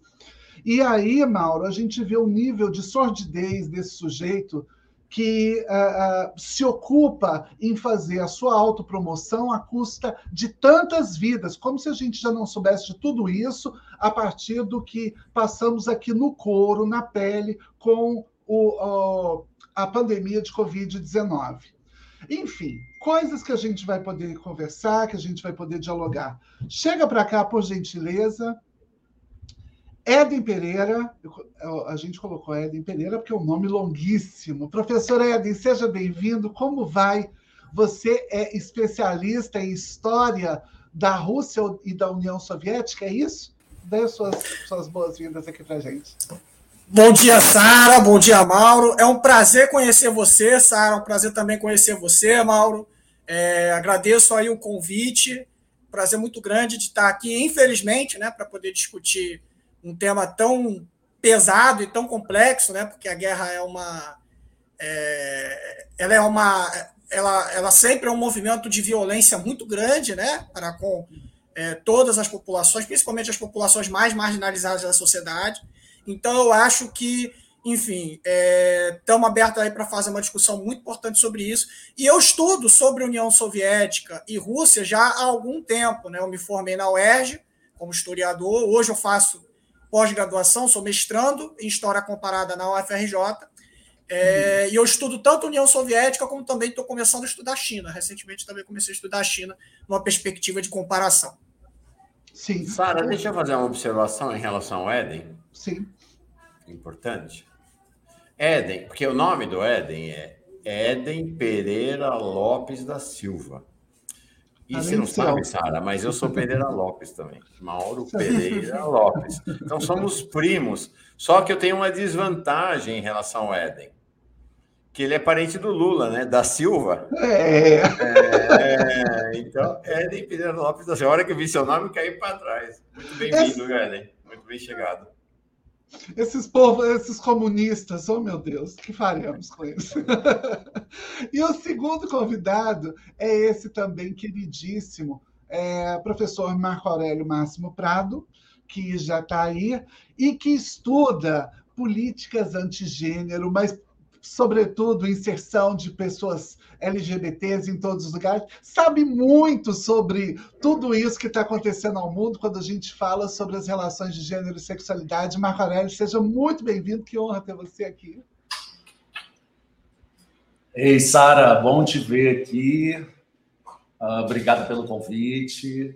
Uh, prazer, Mauro. Também acompanho você aqui pelo 247, né? mas a gente não se conhece. E também prazer, Eden, estar tá aqui dividindo contigo esse, esse momento. Bem-vindo, bem-vindo. Bacana. Agora, é, tem, temos o um máximo aqui com a gente, isso é maravilhoso. Agora já é um ponto extra, né, para o é, programa, já. que o pessoal achava que a gente era meia boca, a gente já é máximo. Já é. Não queria nem. Já era, Luiz. Inclusive, Marco Aurélio, gatíssimo, né? Não está no OnlyFans. Quero avisar todo mundo que já que ele é um nude, não vai ter. Estou é, fazendo uma brincadeira, porque o sextou é isso, é para a gente poder conversar, rir aprender rindo né, também, porque nem só de desgraça vive o homem. E a questão foi, eu liguei para o Marco Aurélio para poder pedir a pauta com ele. Falei, Marco Aurélio, por favor, venha amanhã no Sextou, que a gente precisa falar das mulheres. É, queria falar da guerra, queria falar de, da Rússia. E ele falou: não sei nada desse negócio, não é meu ponto. Eu falei, mas as travestis que estão sendo impedidas, as mulheres trans que estão sendo impedidas de sair da Rússia, isso aí é uma coisa que você estuda. Aí você vai ter que vir ali para a gente dialogar com isso. E aí fui atrás do Éden para a gente poder tentar entender. Então, aqui a nossa função hoje, Mauro Lopes, vai ser entender as máximas, os limites dessas, desses absurdos de encontros e desencontros de alguns corpos que podem e não podem é, ter mobilidade ou não. E aí eu começo com Marco Aurélio. Marco Aurélio, é, é um bom momento para a pessoa dizer que ela é o que ela é? É um bom momento para uma pessoa ser trans em alguns lugares do mundo? Ô, Sara, bom. É, pergunta de um milhão de dólares. É, uma pergunta, inclusive, que só as pessoas trans podem dizer, né? Vamos, vamos pensar assim. Mas eu não sei quando foi um bom momento para as pessoas, vamos dizer assim, de alguma maneira, desafiarem as convenções dos poderes. Né? Acho que nunca são bons momentos, óbvio que eles são menos piores ou muito ruins. Né? Uh, eu acho que vale a pena a gente tomar um pouco o que a gente tem vivido no Brasil, em certa medida na América Latina, de maneira mais uh, evidente com relação às expressões de gênero, aos temas, vamos dizer assim, LGBTIA+, uh, ou a isso que a gente tem chamado de uma ofensiva antigênero, porque ela se coliga, em certa medida, com países europeus e também com esse momento de tanta violência, tensão e, e, e que, de alguma maneira, a gente, se resume, a gente resume né, falando, ah, tem uma guerra, né? Então, acho que vale a pena a gente olhar um pouco de que a gente está no momento, uh, sobretudo no Brasil, mas não só, pensando na América Latina, no momento que tem uma série de, de históricos de avanço com relação aos temas LGBTI em geral, né? Acho que várias conquistas aconteceram no mundo importante, sobretudo na pauta de identidades de gênero, né, pensando um pouco as pessoas trans, travestis, embora tenha muita diversidade, muita particularidade em todos esses nomes que a gente costuma usar, né, e muita desigualdade também interna, eu acho que a gente tem que ficar atento a isso.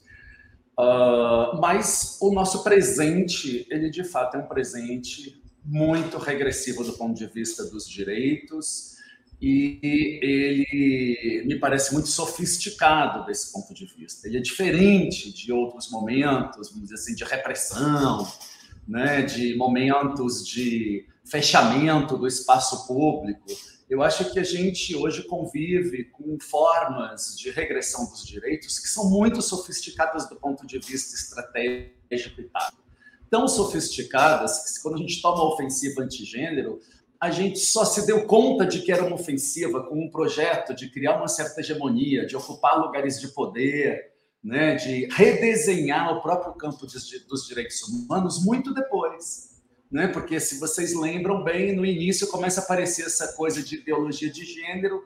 O que a gente falava era: ah, isso aí é gente que não entendeu, é gente que não sabe ainda, ou é um monte de gente religiosa, tá, tá, tá, tá, tá. tá. E, na verdade, conforme a gente vai começar a estudar e entender, se trata de, vamos dizer assim, um povo cheio de tentáculos, com articulações muito inesperadas, inclusive articulações que passam por uma, uma certa origem católica importante no Vaticano do início dessa ofensiva, mas que vai ser secularizada e que vai juntar depois grupos religiosos completamente antagônicos em torno da pauta de impedir direitos, sobretudo da população LGBT. Que, que eu estou falando isso? Porque isso é um momento, vamos dizer assim, brasileiro e é um momento é, bastante difícil de compreensão, porque é, essa regressão com relação aos direitos, aos pensamentos, às liberdades uh, com relação ao que, que nós queremos ser, de fato, ela não uh, terminará com nenhuma eleição. Né? Seja lá o que acontecer nas eleições, e o nosso fora Bolsonaro vai ter que ser muito forte, essa ofensiva que está dentro hoje das paredes das instituições brasileiras e de muitos outros países, ela permanecerá, ela, ela, ela continuará, ela, ela não, não some. Não é? Marco, uma das coisas que a gente mais ouve aqui, assim, sempre, é alguém batendo, e bate muito forte na cabeça da gente, né, Mauro? O lance do identitarismo. Parece que sempre que a gente está falando de, da importância. Quer dizer, a gente está. Você acabou de dizer das políticas antigênero e como elas são estruturadas a partir do Vaticano, né, a partir da religião, sobretudo, né, porque a gente sabe que esses professores quando esse, esses, essa gente, quando quando é preciso, dá carteirada de padre. Quando não é preciso, dá carteirada de professor da PUC, por exemplo. Coloquei PUC aqui bem entre aspas, tá, minha gente? Para ninguém me, me, me, arrebentar lá na PUC. Que eu quero um emprego lá, estou de olho, inclusive. Um olho só, que eu sou deficiente visual. É, então, a gente fica pensando como. Quer dizer, por mais que a gente demonstre que isso são é, é, formas de tentar minar a discussão de inscrição de outros sujeitos, tem gente ainda que vai dizer que é política identitária, quer dizer, joga no, no tal do identitarismo, parecendo que são soluções muito fáceis. É muito interessante você dizer que isso não vai acabar com a eleição do Lula, mas que talvez nos facilite muito, como já foi facilitado em outros momentos. Concorda? Concordo, Sara. Eu acho que, obviamente, que a mudança de governo, quer dizer, sobretudo, uma mudança em formas de gestão de instituições de poder. Né? Então, obviamente que isso não é pouca coisa. Agora, a ofensiva tem atores, atrizes, movimentações que são cotidianos, que são no dia a dia, que são nas convenções sociais, mais uh, da minúcia do dia a dia de todos nós e, portanto, ela formata, enquadra, ela ressignifica termos, posições. Então, nesse sentido, eu acho que a gente tem uma operação muito refinada de regressão dos direitos que nos implicará em uma gran, um grande esforço de desconstrução. Não é muito simples. E eu estou colocando isso pelo seguinte, porque uh, essa gente que está no governo atual, obviamente, é, transportou, vamos dizer assim, uma ofensiva que, no caso brasileiro, ela tinha muito a ver com a sociedade brasileira, com as igrejas brasileiras e com pequenos políticos locais para uma forma de gestão do Estado brasileiro. Porque a ofensiva antigênero ela é uma das responsáveis pela eleição deste senhor. Não vamos esquecer. Né? Como a, ele propôs a demonização do sujeito, né? Exato, né? como ele fez esse assessionamento. Exato, a pecha do kit gay, tudo isso serviu como mobilizador de uma eleição. Então, obviamente que essa gente carregou para dentro das instituições do Estado, da sua forma de gestão, uh, esses parâmetros regressivos de direito. E não, não por acaso, e aí eu acho que o Éden vai poder, obviamente, nos ensinar também. Eu também estou aqui para aprender, porque eu não entendo nada de, de Rússia e Ucrânia. Ainda. Não é minha praia. Mas não por acaso a ofensiva antigênero é tão tentaculosa, ela articula posições, às vezes, e aparentemente tão heterogêneas, que representantes da ofensiva antigênero brasileira estiveram na Ucrânia, por exemplo, fazendo várias relações anti-direitos LGBT.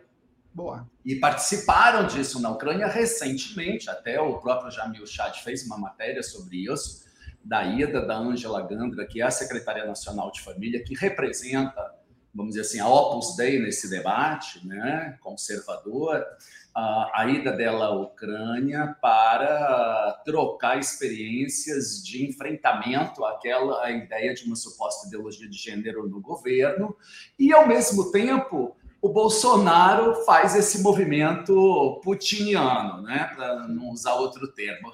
Ou seja, você percebe que a ofensiva ela faz uma certa. Eh, os termos direita, esquerda, tal, tal, tal, talvez sejam insuficientes, em certa medida, para explicar a ofensiva. Ela é mais complexa nesse sentido do que isso. Ela está também e esteve na esquerda, não podemos esquecer disso. Rafael Correia foi o primeiro político importante na América Latina, como presidente naquele momento, a fazer a pauta anti-gênero funcionar como presidente da República, representante de uma esquerda. Então, acho que a gente não pode esquecer disso, que talvez alguns termos sejam insuficientes né, para explicar esse movimento que é mais tentaculoso, é, ele não tem uma unidade, ele não tem um centro, ele, mas ele ressignifica, enquadra valores, expressões, gramáticas, linguagens, direitos e regridem muitas vezes perspectivas de vida, impedindo as pessoas de viver como elas querem viver, sem que a gente se dê conta de que aquilo é uma, uma repressão. Eu acho que esse é o, o mote, vamos dizer, da dificuldade. Então, você veja, ao mesmo tempo que este presidente vai à Rússia e hoje tem esse furo do Jamil que você anunciou aqui no começo, que é, eu li chocado essa matéria hoje, porque é, é, é uma coisa de crime atrás de crime deste uhum. senhor e as instituições não conseguem pôr limite nisso nesse momento. Ao mesmo tempo que tem isso, tem a Secretaria Nacional de Família na Ucrânia participando do Breakfast Prayer, que é uma organização religiosa, entendeu? Então, eu acho Boa. que isso mostra a complexidade do que é a regressão dos direitos e, uma, e, uma, e essa nova gramática sobre os direitos humanos hoje. Vou passar a, bola a gente vai voltar aqui.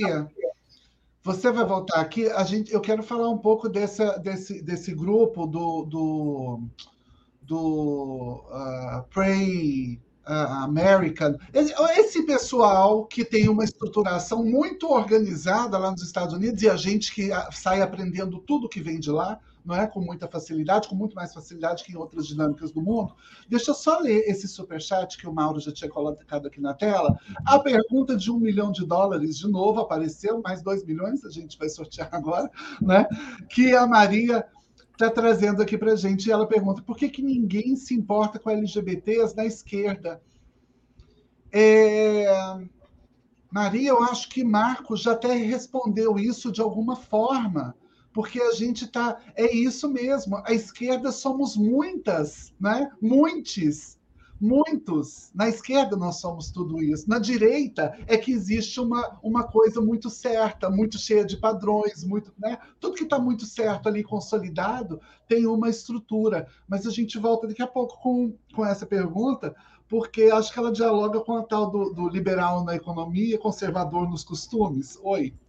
É, aí, vamos, vamos tem uma questão, sabe, Sara, que aí acho que tem a ver Sim. talvez com o que estou aqui tentando adivinhar, com o que o Eden vai falar Uhum. Que é assim: tem uma turma na esquerda que diz assim: ó, você, Sara, você, Marco, você. Gente, ó, todo mundo que é LGBTQI, fica sentado aí no cantinho. Negada, fica sentada no cantinho. Mulherada, fica sentada no cantinho. Daqui a pouco a gente chama vocês. Fica sentado no cantinho que a gente vai fazer a revolução. E aí, depois que a revolução chegar, a gente chama vocês. Aí a revolução chegou e a gente viu o que aconteceu na União Soviética, né? né? É isso. Éden, palavra sua. Vamos tentar dar essa juntada agora nas ideias e falando dessa guerra tão perniciosa? Bom, vamos lá. Uhum. É, primeiro, obrigado, né? Mais uma vez eu agradeço o convite, é um prazer estar aqui com vocês. Pro, aproveito também para mandar um abraço para todo mundo aí da comunidade, mandar um abraço também para o Gabriel, né? Não sei se o Gabriel está assistindo, mas mandar um abraço para ele. Gabriel e sobre as ia, ia vir aqui para falar daquele caso do, do reitor que usou as cotas para entrar. Um negócio capcioso que a gente vai falar aqui num outro momento. Bacana. Exato, uma discussão muito importante essa discussão das cotas. Inclusive, eu sou cotista, então, assim, eu acho que é muito importante, eu, eu me coloco que é muito importante a gente discutir sobre esse assunto. É, sobre a Ucrânia, é, primeiro ponto que eu acho que é importante da gente compreender é que existe uma estratégia é, geopolítica por detrás da atual, não só da atual situação da Ucrânia, mas nos últimos oito anos, que envolve na construção de um cenário muito semelhante com o que a gente observou, por exemplo, e aí eu vou fazer uma comparação com o que a gente viu na Síria. Pode parecer muito diferente, mas é, por que, que eu estou fazendo essa comparação? Né? porque durante a, durante a chamada, entre aspas, Primavera Árabe, no ano de 2011, o que, que aconteceu?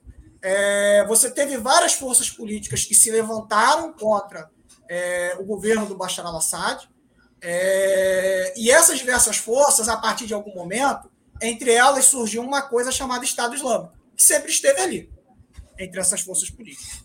O que a gente observou com a Euromaidan em 2014 na Ucrânia foi algo muito semelhante, porque você tinha uma turma é, que defendia que a Ucrânia deveria entrar na União Europeia, tinha uma turma também é, que, em alguma medida, tinha algumas reivindicações até que a gente pode discutir, que são discutíveis em relação ao governo até, até então existente do Yanukovych.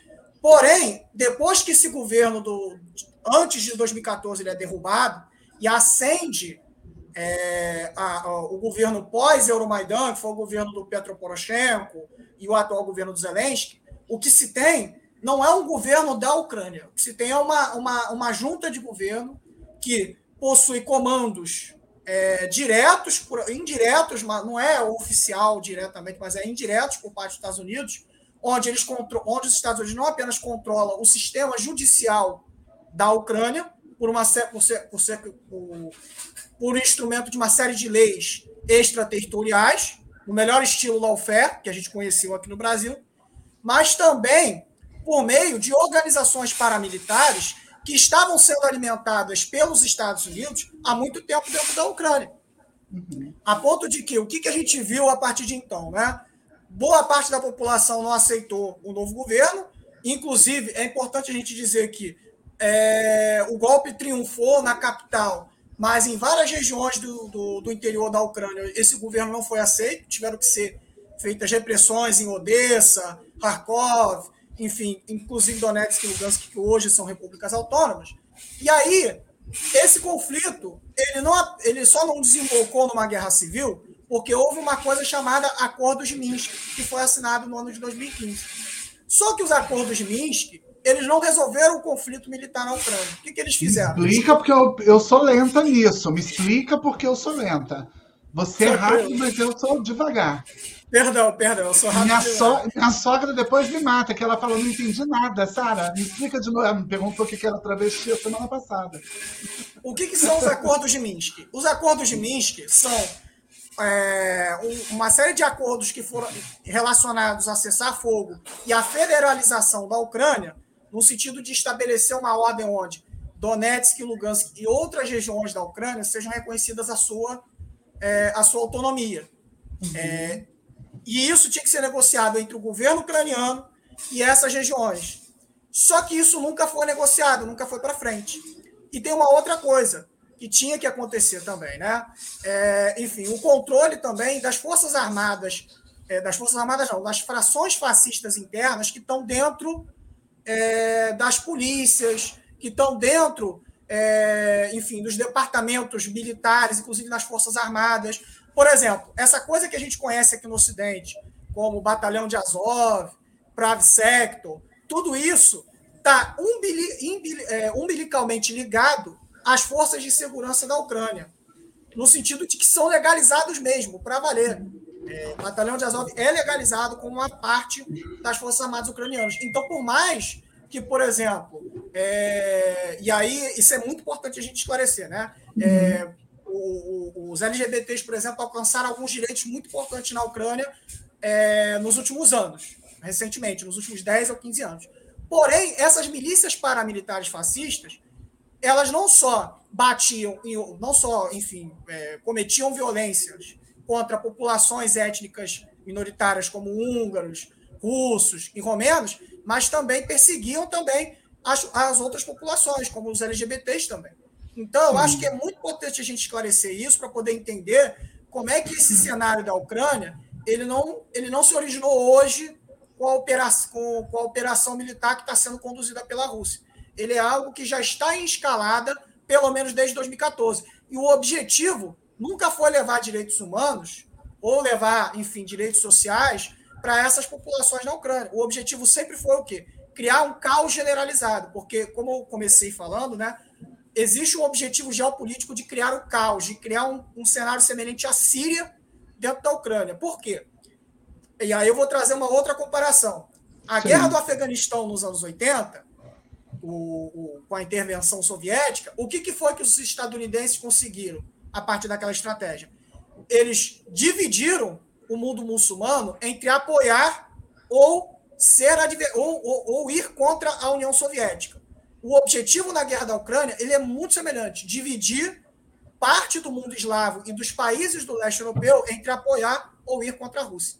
Por isso que a Rússia não interviu na Ucrânia de imediato e ela só interviu agora em 2020.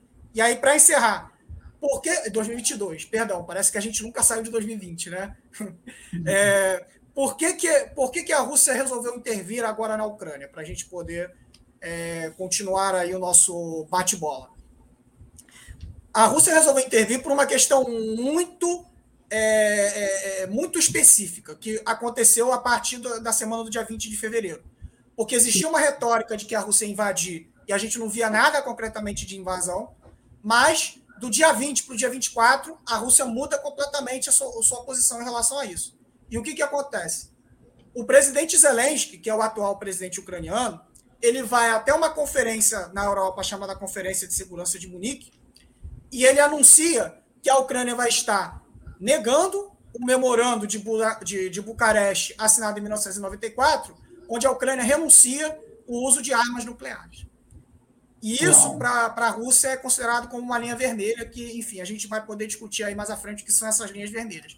Mas, seja como for, é algo Sim. extremamente complexo e muito preocupante. Obrigada, Eden. É, deixa eu só dar, saudar aqui os novos membros. Eu achei é, muito interessante você trazer esse evento da Conferência de Munique em 20 de fevereiro e a gente iniciar falando aqui da matéria do, do, do Jamil, né, o Mauro e Marco, que mostra exatamente o Bolsonaro ali na boca do negócio, né? Quer dizer, esse sujeito oportunista fazendo o, seu, o que ele sabe fazer de melhor, né? utilizando o oportunismo, é, do oportunismo. Bom. Vou registrar também o. Opa!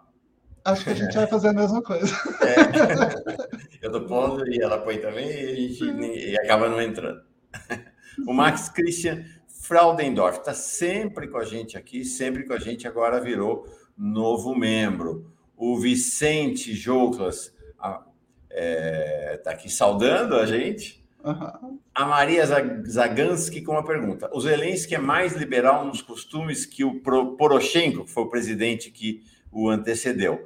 E ali Oliveira diz assim: humanismo, mais igualitarismo, mais empatia, mais progressismo versus segregação, mais retrocesso, cancelamento. mais cancelamento.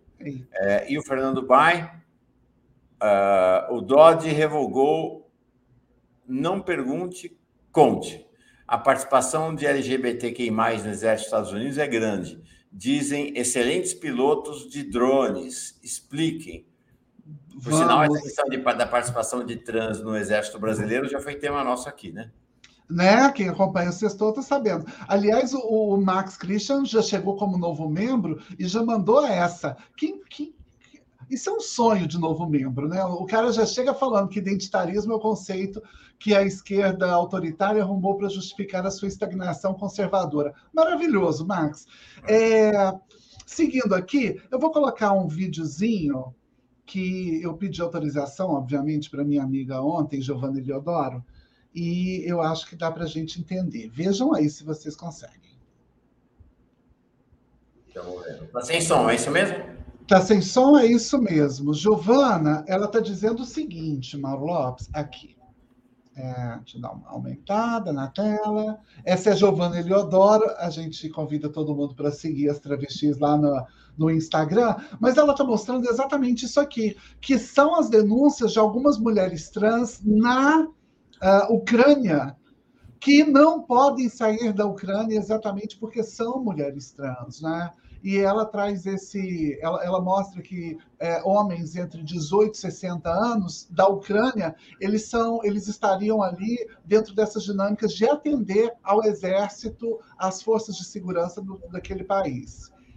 E, e a coisa segue. São vários vídeos, eu acho que é interessante a gente dar uma olhada lá, e eu queria ouvir o Marco exatamente nesse sentido. Marco, é, a gente ainda precisa dizer que a mulher explicar que o que, é sexo é, é, é, o que, que é esse sexo biológico determinado XY, XX, que é inexistente, que uma aula de ensino fundamental bem feita ali no oitavo ano já resolveria, para ninguém falar uma bobagem dessa, mas a gente ainda precisa estar tá dizendo isso. Um governo que se estabelece sobre essa égide, ele pode ser compreendido dentro dessas dinâmicas de, de políticas é, é, anti-gênero que tem se formado, e, e, você vai me responder que sim, mas eu queria que a gente pensasse como né, esses sujeitos eles usam com tanta facilidade. Eu estou falando de Vitor Urbán, estou falando do. Uh, de, de, é, desses, desses todos, né? Desse combo que a gente que a gente percebe aí. Esse combo é um combo mesmo, um combo no sentido, aliás, eu diria assim, é, específico do termo, porque combina coisas não combináveis até, né? Que é esquerdas, direitas, antigênero, ou seja, é um combo de coisas que não se combinam, mas que tem alguma coisa que os amalgam. E eu acho que é essa que é a questão. Ah Bom, eu vi um manifesto de grupos LGBTI da Ucrânia falando sobre não só a permanência de pessoas trans, bom, não poder sair, né, porque são reconhecidas como homens, uh, mas também vi, em geral, falando sobre a comunidade dos riscos, inclusive em cidades que os russos estavam chegando. Então, eu imagino que você tem também uma, uma complexidade de cenas aí. Ah, não me parece que eu desconheço assim como que o debate dos direitos LGBT na Ucrânia estavam estavam uh, sendo feitos. O Eden falou que alguns direitos estavam garantidos. Eu não sei realmente, num estudo, não saberia dizer. De qualquer maneira, o, o, a ofensiva antigênero estava posta ali direitinho e com relação a direitos LGBT também, e uma posição bastante conservadora. uh, não diria tão conservadora como o Orbán, por exemplo, porque o Orbán já é uma situação um pouco distinta, né? porque ali a ofensiva antigênero na Hungria, ela de fato começa a se expressar já por dentro do Estado.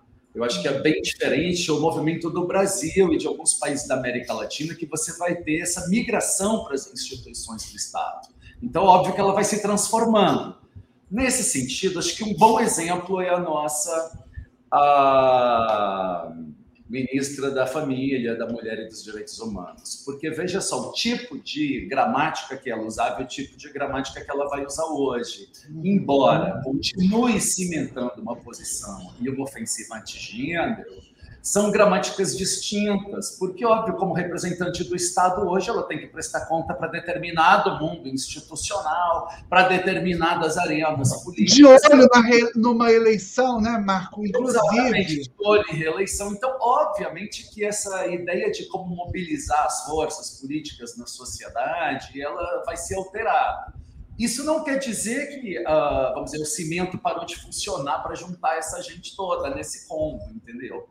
Pelo contrário, né? Porque agora ela tem um poder de é, produzir políticas públicas antigênero, que é o que vem acontecendo. Vocês viram o recente caso do Disque 100, que vocês já, já trataram aqui, que eu sei, uh, e outros, né? Quer dizer, todo o debate uh, interceptado nas escolas, né, Sara? Você sabe disso melhor do que eu, é professora, acabou de dar o exemplo aí da oitava série o quanto que esse debate foi interceptado nas escolas, e não porque existe alguma posição jurídica sobre isso, muito pelo contrário, todas as posições jurídicas são a favor do debate sobre gênero e sexualidade nas escolas, mas o tipo de censura, de constrangimento, de intimidação, de autocensura que foi sendo provocado pelas perseguições, pelo tipo de denuncialismo, óbvio que você interceptou o debate, quem faz esse debate hoje na escola são pessoas que estão assim, guerreiras, pão da cabeça a prêmio, a gente sabe disso.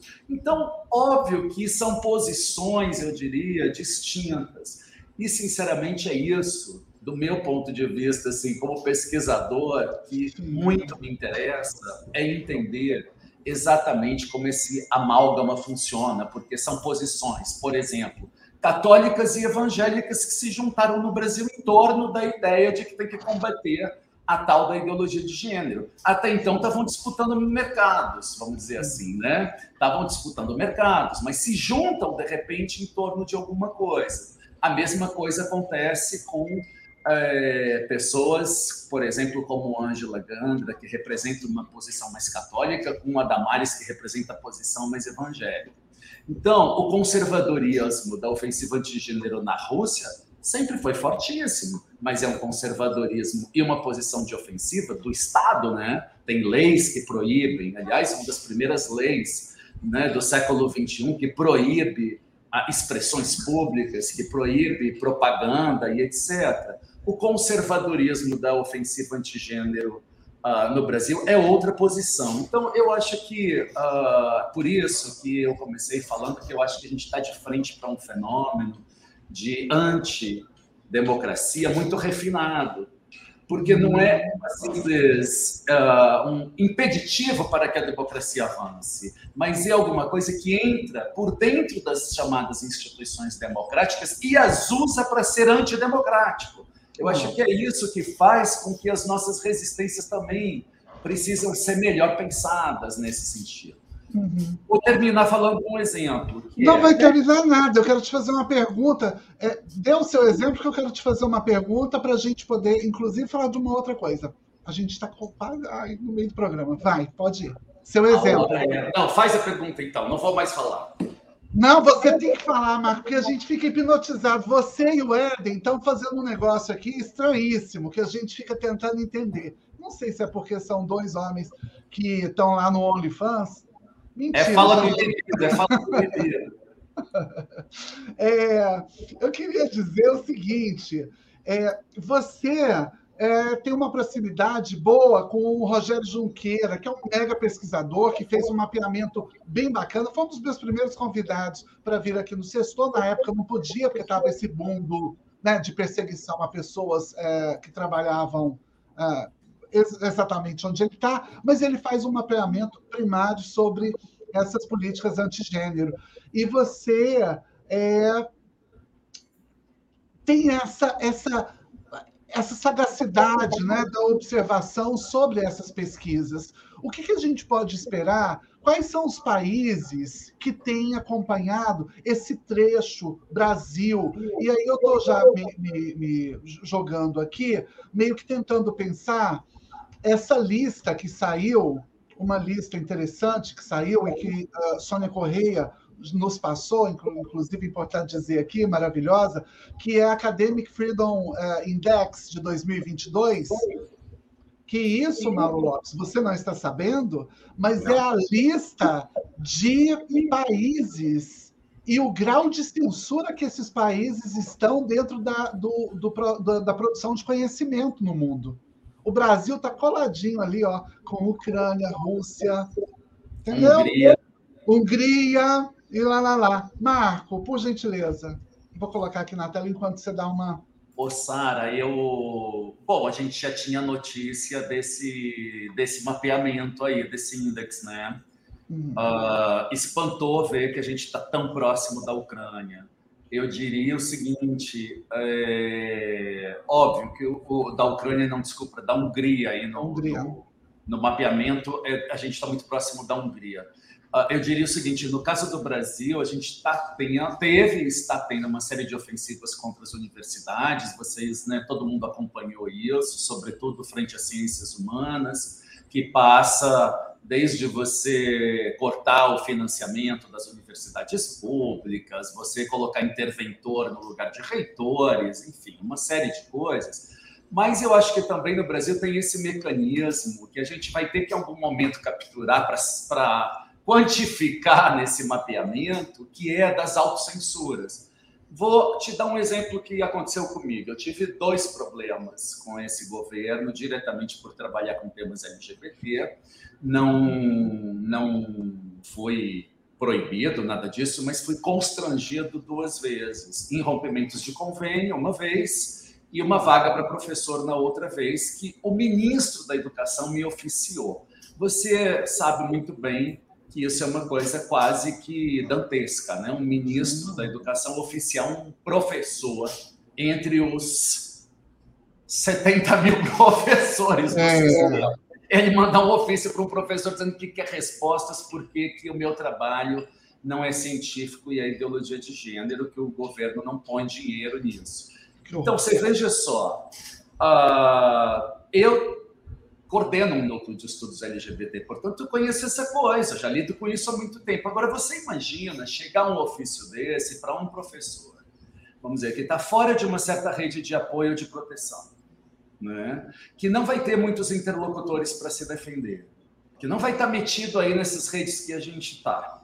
É óbvio que esse professor vai tratar, gente, toda vez que o Estado brasileiro chega perto de determinados grupos no Brasil, é na gramática da polícia, não é na gramática dos direitos. É óbvio que as pessoas vão tentar disfarçar, se esconder, sumir, não dar as caras e dizer que isso não tem a ver com elas. Então, esse movimento de autocensura é um movimento que me preocupa muito, porque ele é um movimento que não aparece, não tem visibilidade, não é contável e ele funciona no dia a dia da escola e da educação. Eu tive que responder ao ministro um ofício, obviamente, junto com a reitora, porque sempre é o reitor e a reitora que fala com o ministro, nunca é um ex-professor. Só na cabeça desses ministros é que as coisas são assim, uh, dizendo que, bom, que tinha toda a legitimidade científica, aquela coisa toda que naquela época a gente respondia. E parou por aí, porque aí caiu o ministro, eles não devem abrir a mesma gaveta, e ah, sumiu o processo, acabou por aí.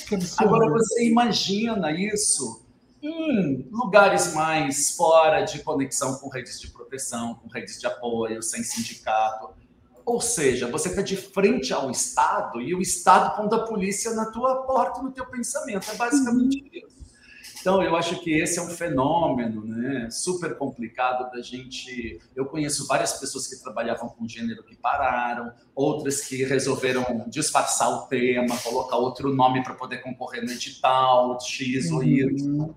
Então, eu acho que tem aí, vamos dizer assim, essa coisa tentaculosa, Sim. perigosa entendeu? Que, que me parece o difícil da gente desmontar daqui para frente é mais isso, porque a gente desmontar o governo, aparentemente nós temos uma eleição que desmontaríamos. Agora, desmontar esses tentáculos sensíveis que dão pânico nas pessoas, que vão pela mobilização do afeto, né? Eu acho que isso não é simples e vai nos exigir muita, muito, muito esforço político. É. e aí você tem um cerco, né? Da direita, extrema direita, com segmentos, ainda bem, muito minoritários na esquerda, mas, mas que fazem uma campanha de intimidação do mesmo jeito e que inventaram. Sabe, Sara, estou convencido. Uhum. A ideologia de gênero é a irmã do identitarismo. Né? São duas criações né? É, na mesma balada, entendeu? Que é para intimidar mesmo. Né? O objetivo é intimidar. O Fernando Bai traz uma questão. Irmão do Somos Todos Iguais. O, o Somos é. Todos Iguais também está ali juntinho, que é o filho mais recente. É né? Fernando Bai. LGBTQI+, os americanos brigam para lutar no exército, os da Ucrânia querem fugir, acho que ela está se referindo às trans. E aí vem falar de Damares, não estou entendendo, é para correr? Exatamente, eu acho que você é falou é uma coisa, uma coisa muito séria aí. Se tiver Damares, a gente corre. Mas você também está dizendo, a gente está dizendo o seguinte, e aqui no Cessor a gente já discutiu isso algumas vezes, inclusive trazendo Bianca, uh, Figueira, Bruna Benevides, essas as travestis que fazem parte, ou as mulheres trans que fazem parte da Marinha. É, não existe uma unicidade, né? A Bruna, por exemplo, ela tem uma, ela tem uma especificidade que ela é a, a, a primeira a, a, estar nativa, ser retirada e falar: não, eu quero continuar nativa. Diferente das outras, né? Que foram colocadas, é, é, é foram. Qual o nome que utiliza mesmo, Mauro? Quando aposenta na, na, nas Forças Armadas? Reformada. Reformada, um nome bonito. A gente até esquece isso. Reformadas. Enfim, é isso. Então não existe uma unicidade. Agora, a gente sabe que é, na moda de, do, dos americanismos, Marco tinha falado sobre o Pray for America, né? que é essa, esse encontro nacional que acontece do National Prayer. Mauro, isso é um grupo de pessoas que, em nome de Deus, sempre em nome, em nome dele, né? Vamos lembrar aqui a, a, a, o, o conto da Aya, em nome dele a gente faz qualquer negócio, né? A gente estupra, a gente mata, a gente rouba, a gente fa faz e acontece. E aí esses grupos, eles em nome de Deus, eles vão se estruturando, porque eles sabem sempre o que é melhor para você. É, nesse sentido, e abrindo já para as considerações finais, eu vou começar com Éden e termino com Marco.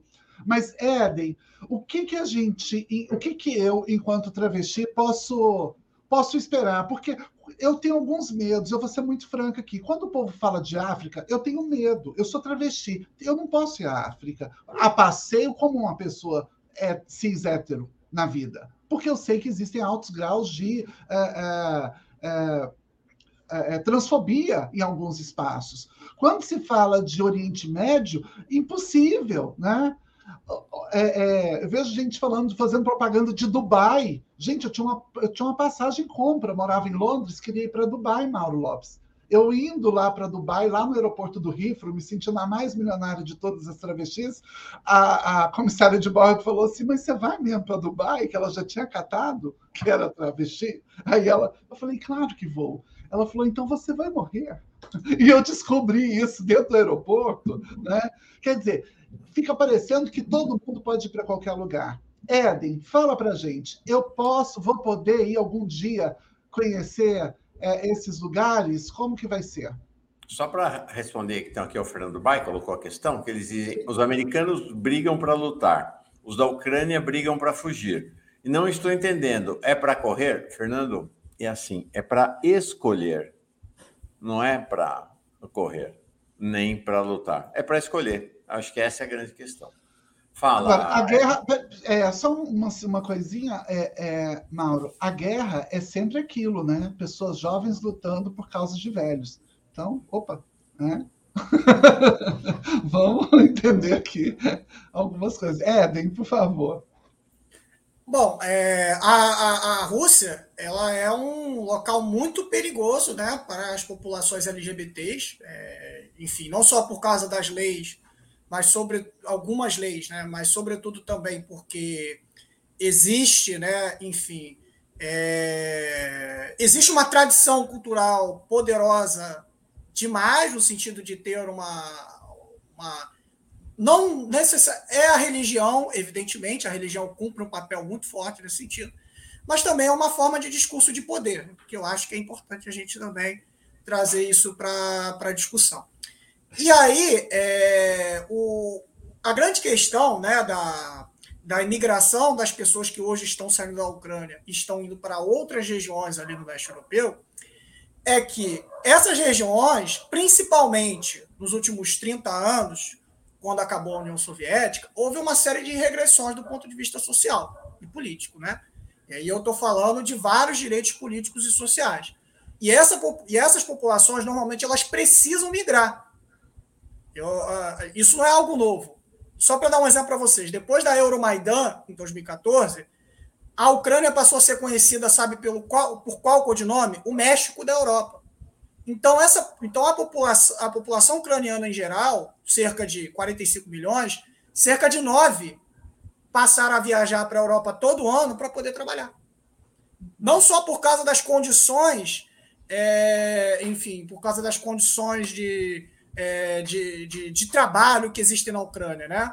mas porque também houve uma série de, de, de regressões e direitos sociais e políticos que inviabilizaram a permanência dessas pessoas dentro do país. A Ucrânia hoje é conhecida como o México da Europa, porque só exporta a gente para fora. Então, é, essa coisa de criar a Ucrânia, de desenvolver na Ucrânia uma espécie de buraco vazio, no meio do nada, eu, eu, eu penso, né? Eu penso que isso é uma estratégia é, profunda do ponto de vista geopolítico que vai atingir ainda mais é, a, a, a, a, população, a própria população ucraniana. Agora, discutir é, agora em relação à operação militar, que eu acho que aí é um tema que é um pouco complexo, né, que eu acho que é importante da gente discutir e esclarecer, é, ela, ela aparece né, no momento de uma escalada muito poderosa que também não existe mais o Estado ucraniano hoje. Tamanho, né, a gente vê não só a imigração das pessoas, mas também vemos também é, a situação não tem outro termo de utilizar, né, infernal da própria população. É, porque essa população já está migrando, já está saindo de lá há, há, um bom tempo. Né? É, durante a pandemia, por exemplo, isso foi pouco discutido, quando a União Europeia fechou é, as portas por causa da imigração, o que, que aconteceu? É, por causa da imigração ucraniana, o que, que aconteceu? Muitas dessas populações passaram por dificuldades profundas.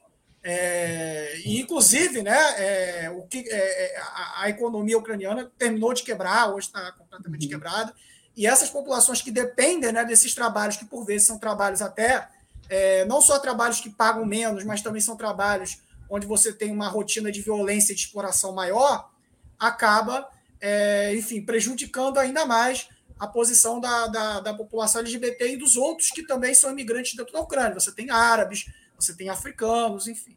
Então é uma situação muito complicada que a população ucraniana vive diante dessa operação militar, que eu volto a dizer, que ela é uma operação que vem de uma escalada política diante de um vácuo de poder que existe na Ucrânia, porque não existe governo ucraniano, não existe a ponto de que, só para dar uma noção para vocês, semana retrasada, quando começou a guerra, o Estado ucraniano ia votar a lei marcial no uhum. parlamento, que tem mais de 400 pessoas. Vocês sabem quantas pessoas apareceram na reunião para poder votar a lei marcial? Menos de 10% do parlamento ucraniano. Uau. Ou seja, todo mundo fugiu do país. Quem pôde pegou a maleta e foi embora. Então essa, é, então é, é muito a gente tem que olhar com muito cuidado, né, essa essa discussão sobre direitos humanos na Ucrânia, enfim, que eu acho que é muito importante, mas também a gente tem que observar quais são os cinismos e as hipocrisias que existem por trás dessa discussão, porque o objetivo Maravilha. dos Estados Unidos hoje não é pacificar a Ucrânia e nem é levar direitos humanos. E como disse a nossa querida entrevistada que teve aqui mais cedo, é, em qualquer ponto de vista nessa guerra Rússia e Ucrânia, os Estados Unidos ganham. Não é isso, Mauro? A é, gente já sacou isso. Nossa, a gente está no final. A gente está no final. correndo aqui, porque tem programa na sequência. Éden, onde a gente te acha no, nas redes sociais? Você está nas redes sociais, Éden? Eu fiz propaganda do OnlyFans, mas acho que eu menti. é, bom, eu estou no Twitter, é, Eden Boa. Pereira 6, ou também tem uma conta de Facebook que quase não uso, enfim. A gente mas, é, no Twitter. E, e, tenho, né? Eu tenho, eu tenho, eu sou colunista de uma revista é, que é, dirige, é, é, editada por uma, é, por uma camarada, uma companheira chamada Alessandra, Alessandra Scangarelli Brits, eu sou colunista da revista Intertelas, vocês Bacana. procurem lá a revista, inclusive tem um artigo que eu escrevi recentemente sobre a situação da Ucrânia, é, não sobre a situação da Ucrânia, né, mas por que, que houve essa operação militar russa na Ucrânia. Sim. O nome do artigo é O Som Estrondoso da Nova Ordem Mundial, onde eu discuto que estamos diante de uma nova ordem mundial e que a resposta russa ela é uma demonstração disso. Enfim. Beleza. E que está sendo construída, não está pronta, né? Está em desenvolvimento. Uhum. E Bom, e também estou num pequeno canal do YouTube chamado Cotidiano News, onde eu participo, inclusive, de um programa semanal às segundas-feiras, chamado Pelo Mundo Ásia, onde eu discuto alguns dos principais acontecimentos que, que, que se, se, passam, se desenvolvem no continente asiático ao Beleza. longo da semana. Toda segunda-feira, às 20 horas, enfim. É Obrigada, isso. E agradeço a vocês, agradeço a você, Sara, é um prazer te conhecer Prazer estar aqui também com o Marco, prazer estar também com o Mauro. Mandar um abraço aí para todas e todos que nos acompanharam. E você volta, viu? Marco, você, para suas considerações finais, eu ia pedir para você ficar de pé, mas estou brincando. É, diz aí para a gente, Marco, tem esperança? Vou colocar aqui algumas fotos, enquanto você vai fazendo suas considerações finais, que é de um movimento lindo que o IBRAT, o movimento dos homens trans, transmasculinos, fez em São Paulo, colocou um monte de gente lá no prédio. Na... Negócio bonito, Mauro. Enquanto o Marco vai fazendo as considerações finais dele, sem finais, porque ele volta, eu vou colocando essa aqui na tela. Marco, por gentileza, com você. Ô, Sara, lógico que tem esperança. Acho que isso daí, por mais que queira fazer a gente não ter esperança, a esperança resiste, sobrevive, né? Uh, eu acho só que a gente vai ter que reinventar um pouco nossas formas de resistir. Né? A gente tem uma certa gramática histórica, vamos dizer assim, na resistência, né?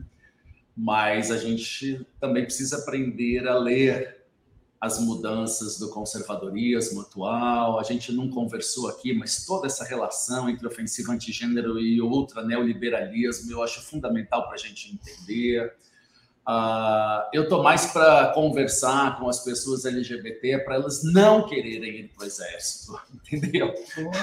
Eu estou mais para conversar com elas de que o exército não é um lugar para nenhum ser humano ir, entende?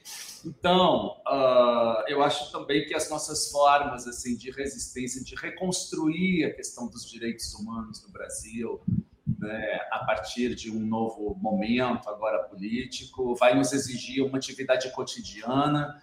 Talvez a gente tenha que aprender uh, a lidar com o Estado brasileiro de outra maneira, também como movimentos de esquerda. Né? A gente tem uma tradição muito estadocêntrica para tudo no Brasil. Eu acho que a gente vai ter que aprender a lidar de outra forma com isso. Porque uma parte também do imobilismo da sociedade brasileira para alguns temas tem a ver com história né, de também uh, as pessoas acham que tem que participar de ações do Estado brasileiro a qualquer custo, a qualquer preço. E as coisas não são bem assim. A gente precisa saber dizer não, dizer que tem fronteiras, que tem limites. Ou seja, eu acho também que a gente está num momento que é um momento triste, horroroso, violento, mas que também pode gestar novas formas de resistência. Então, eu continuo apostando nelas. Uh, bom, Assim, meu, meu lugar é na universidade, eu não sou muito das redes sociais, embora eu tenha Instagram, Facebook, essa coisa toda, mas não sou a pessoa mais participativa das redes sociais. Uh, eu sigo aqui na universidade, no meu canto, olhando um pouco desde aqui esses movimentos todos. E quem quiser conectar, é, arroba Mamprado, é mais ou menos todas as minhas redes, meu nome, é super simples de me achar. Bacana. Eu estou colocando aqui, Mauro Lopes, para te devolver. Você, a gente começou falando dessa ida ao Lula, do Lula ao México, e aqui o ministro que vai dizer, ele diz isso com todas. Deixa eu tentar Experiência tão sencilla como respirar. Para las personas trans, en cambio, ser ellas mismas representa un desafío mayúsculo. Por un lado, al ser personas trans, forman parte de una minoría históricamente invisibilizada, estigmatizada y víctima de discriminación estructural, debido a que sus expresiones, identidades y cuerpos no se ajustan al orden social imperante, son marginadas por el Estado y la comunidad y con frecuencia son objeto de rechazo y violencia de distintas intensidades. Derivado de esa violencia o discriminación, con frecuencia las personas y muy particularmente las niñas y los niños trans pueden parecer, padecer problemas de autoestima, autolesión, automutilación, abuso de sustancias e incluso pensamentos e intentos suicidas. Isso é lindo, Mauro Lopes. A gente está mega atrasado, mas o, o, ministro, em suma, ele está dizendo: é, não tem nada o que curar. A identidade de gênero das crianças e do, dos, das, dos meninos e das meninas e adolescentes trans está protegida pela Constituição. Isso é México, minha gente. Isso é aquilo que a gente está falando de processos de evolução humana. Eu acho que e nada. Um presidente mexicano bastante conservador com relação a esses temas todos, né?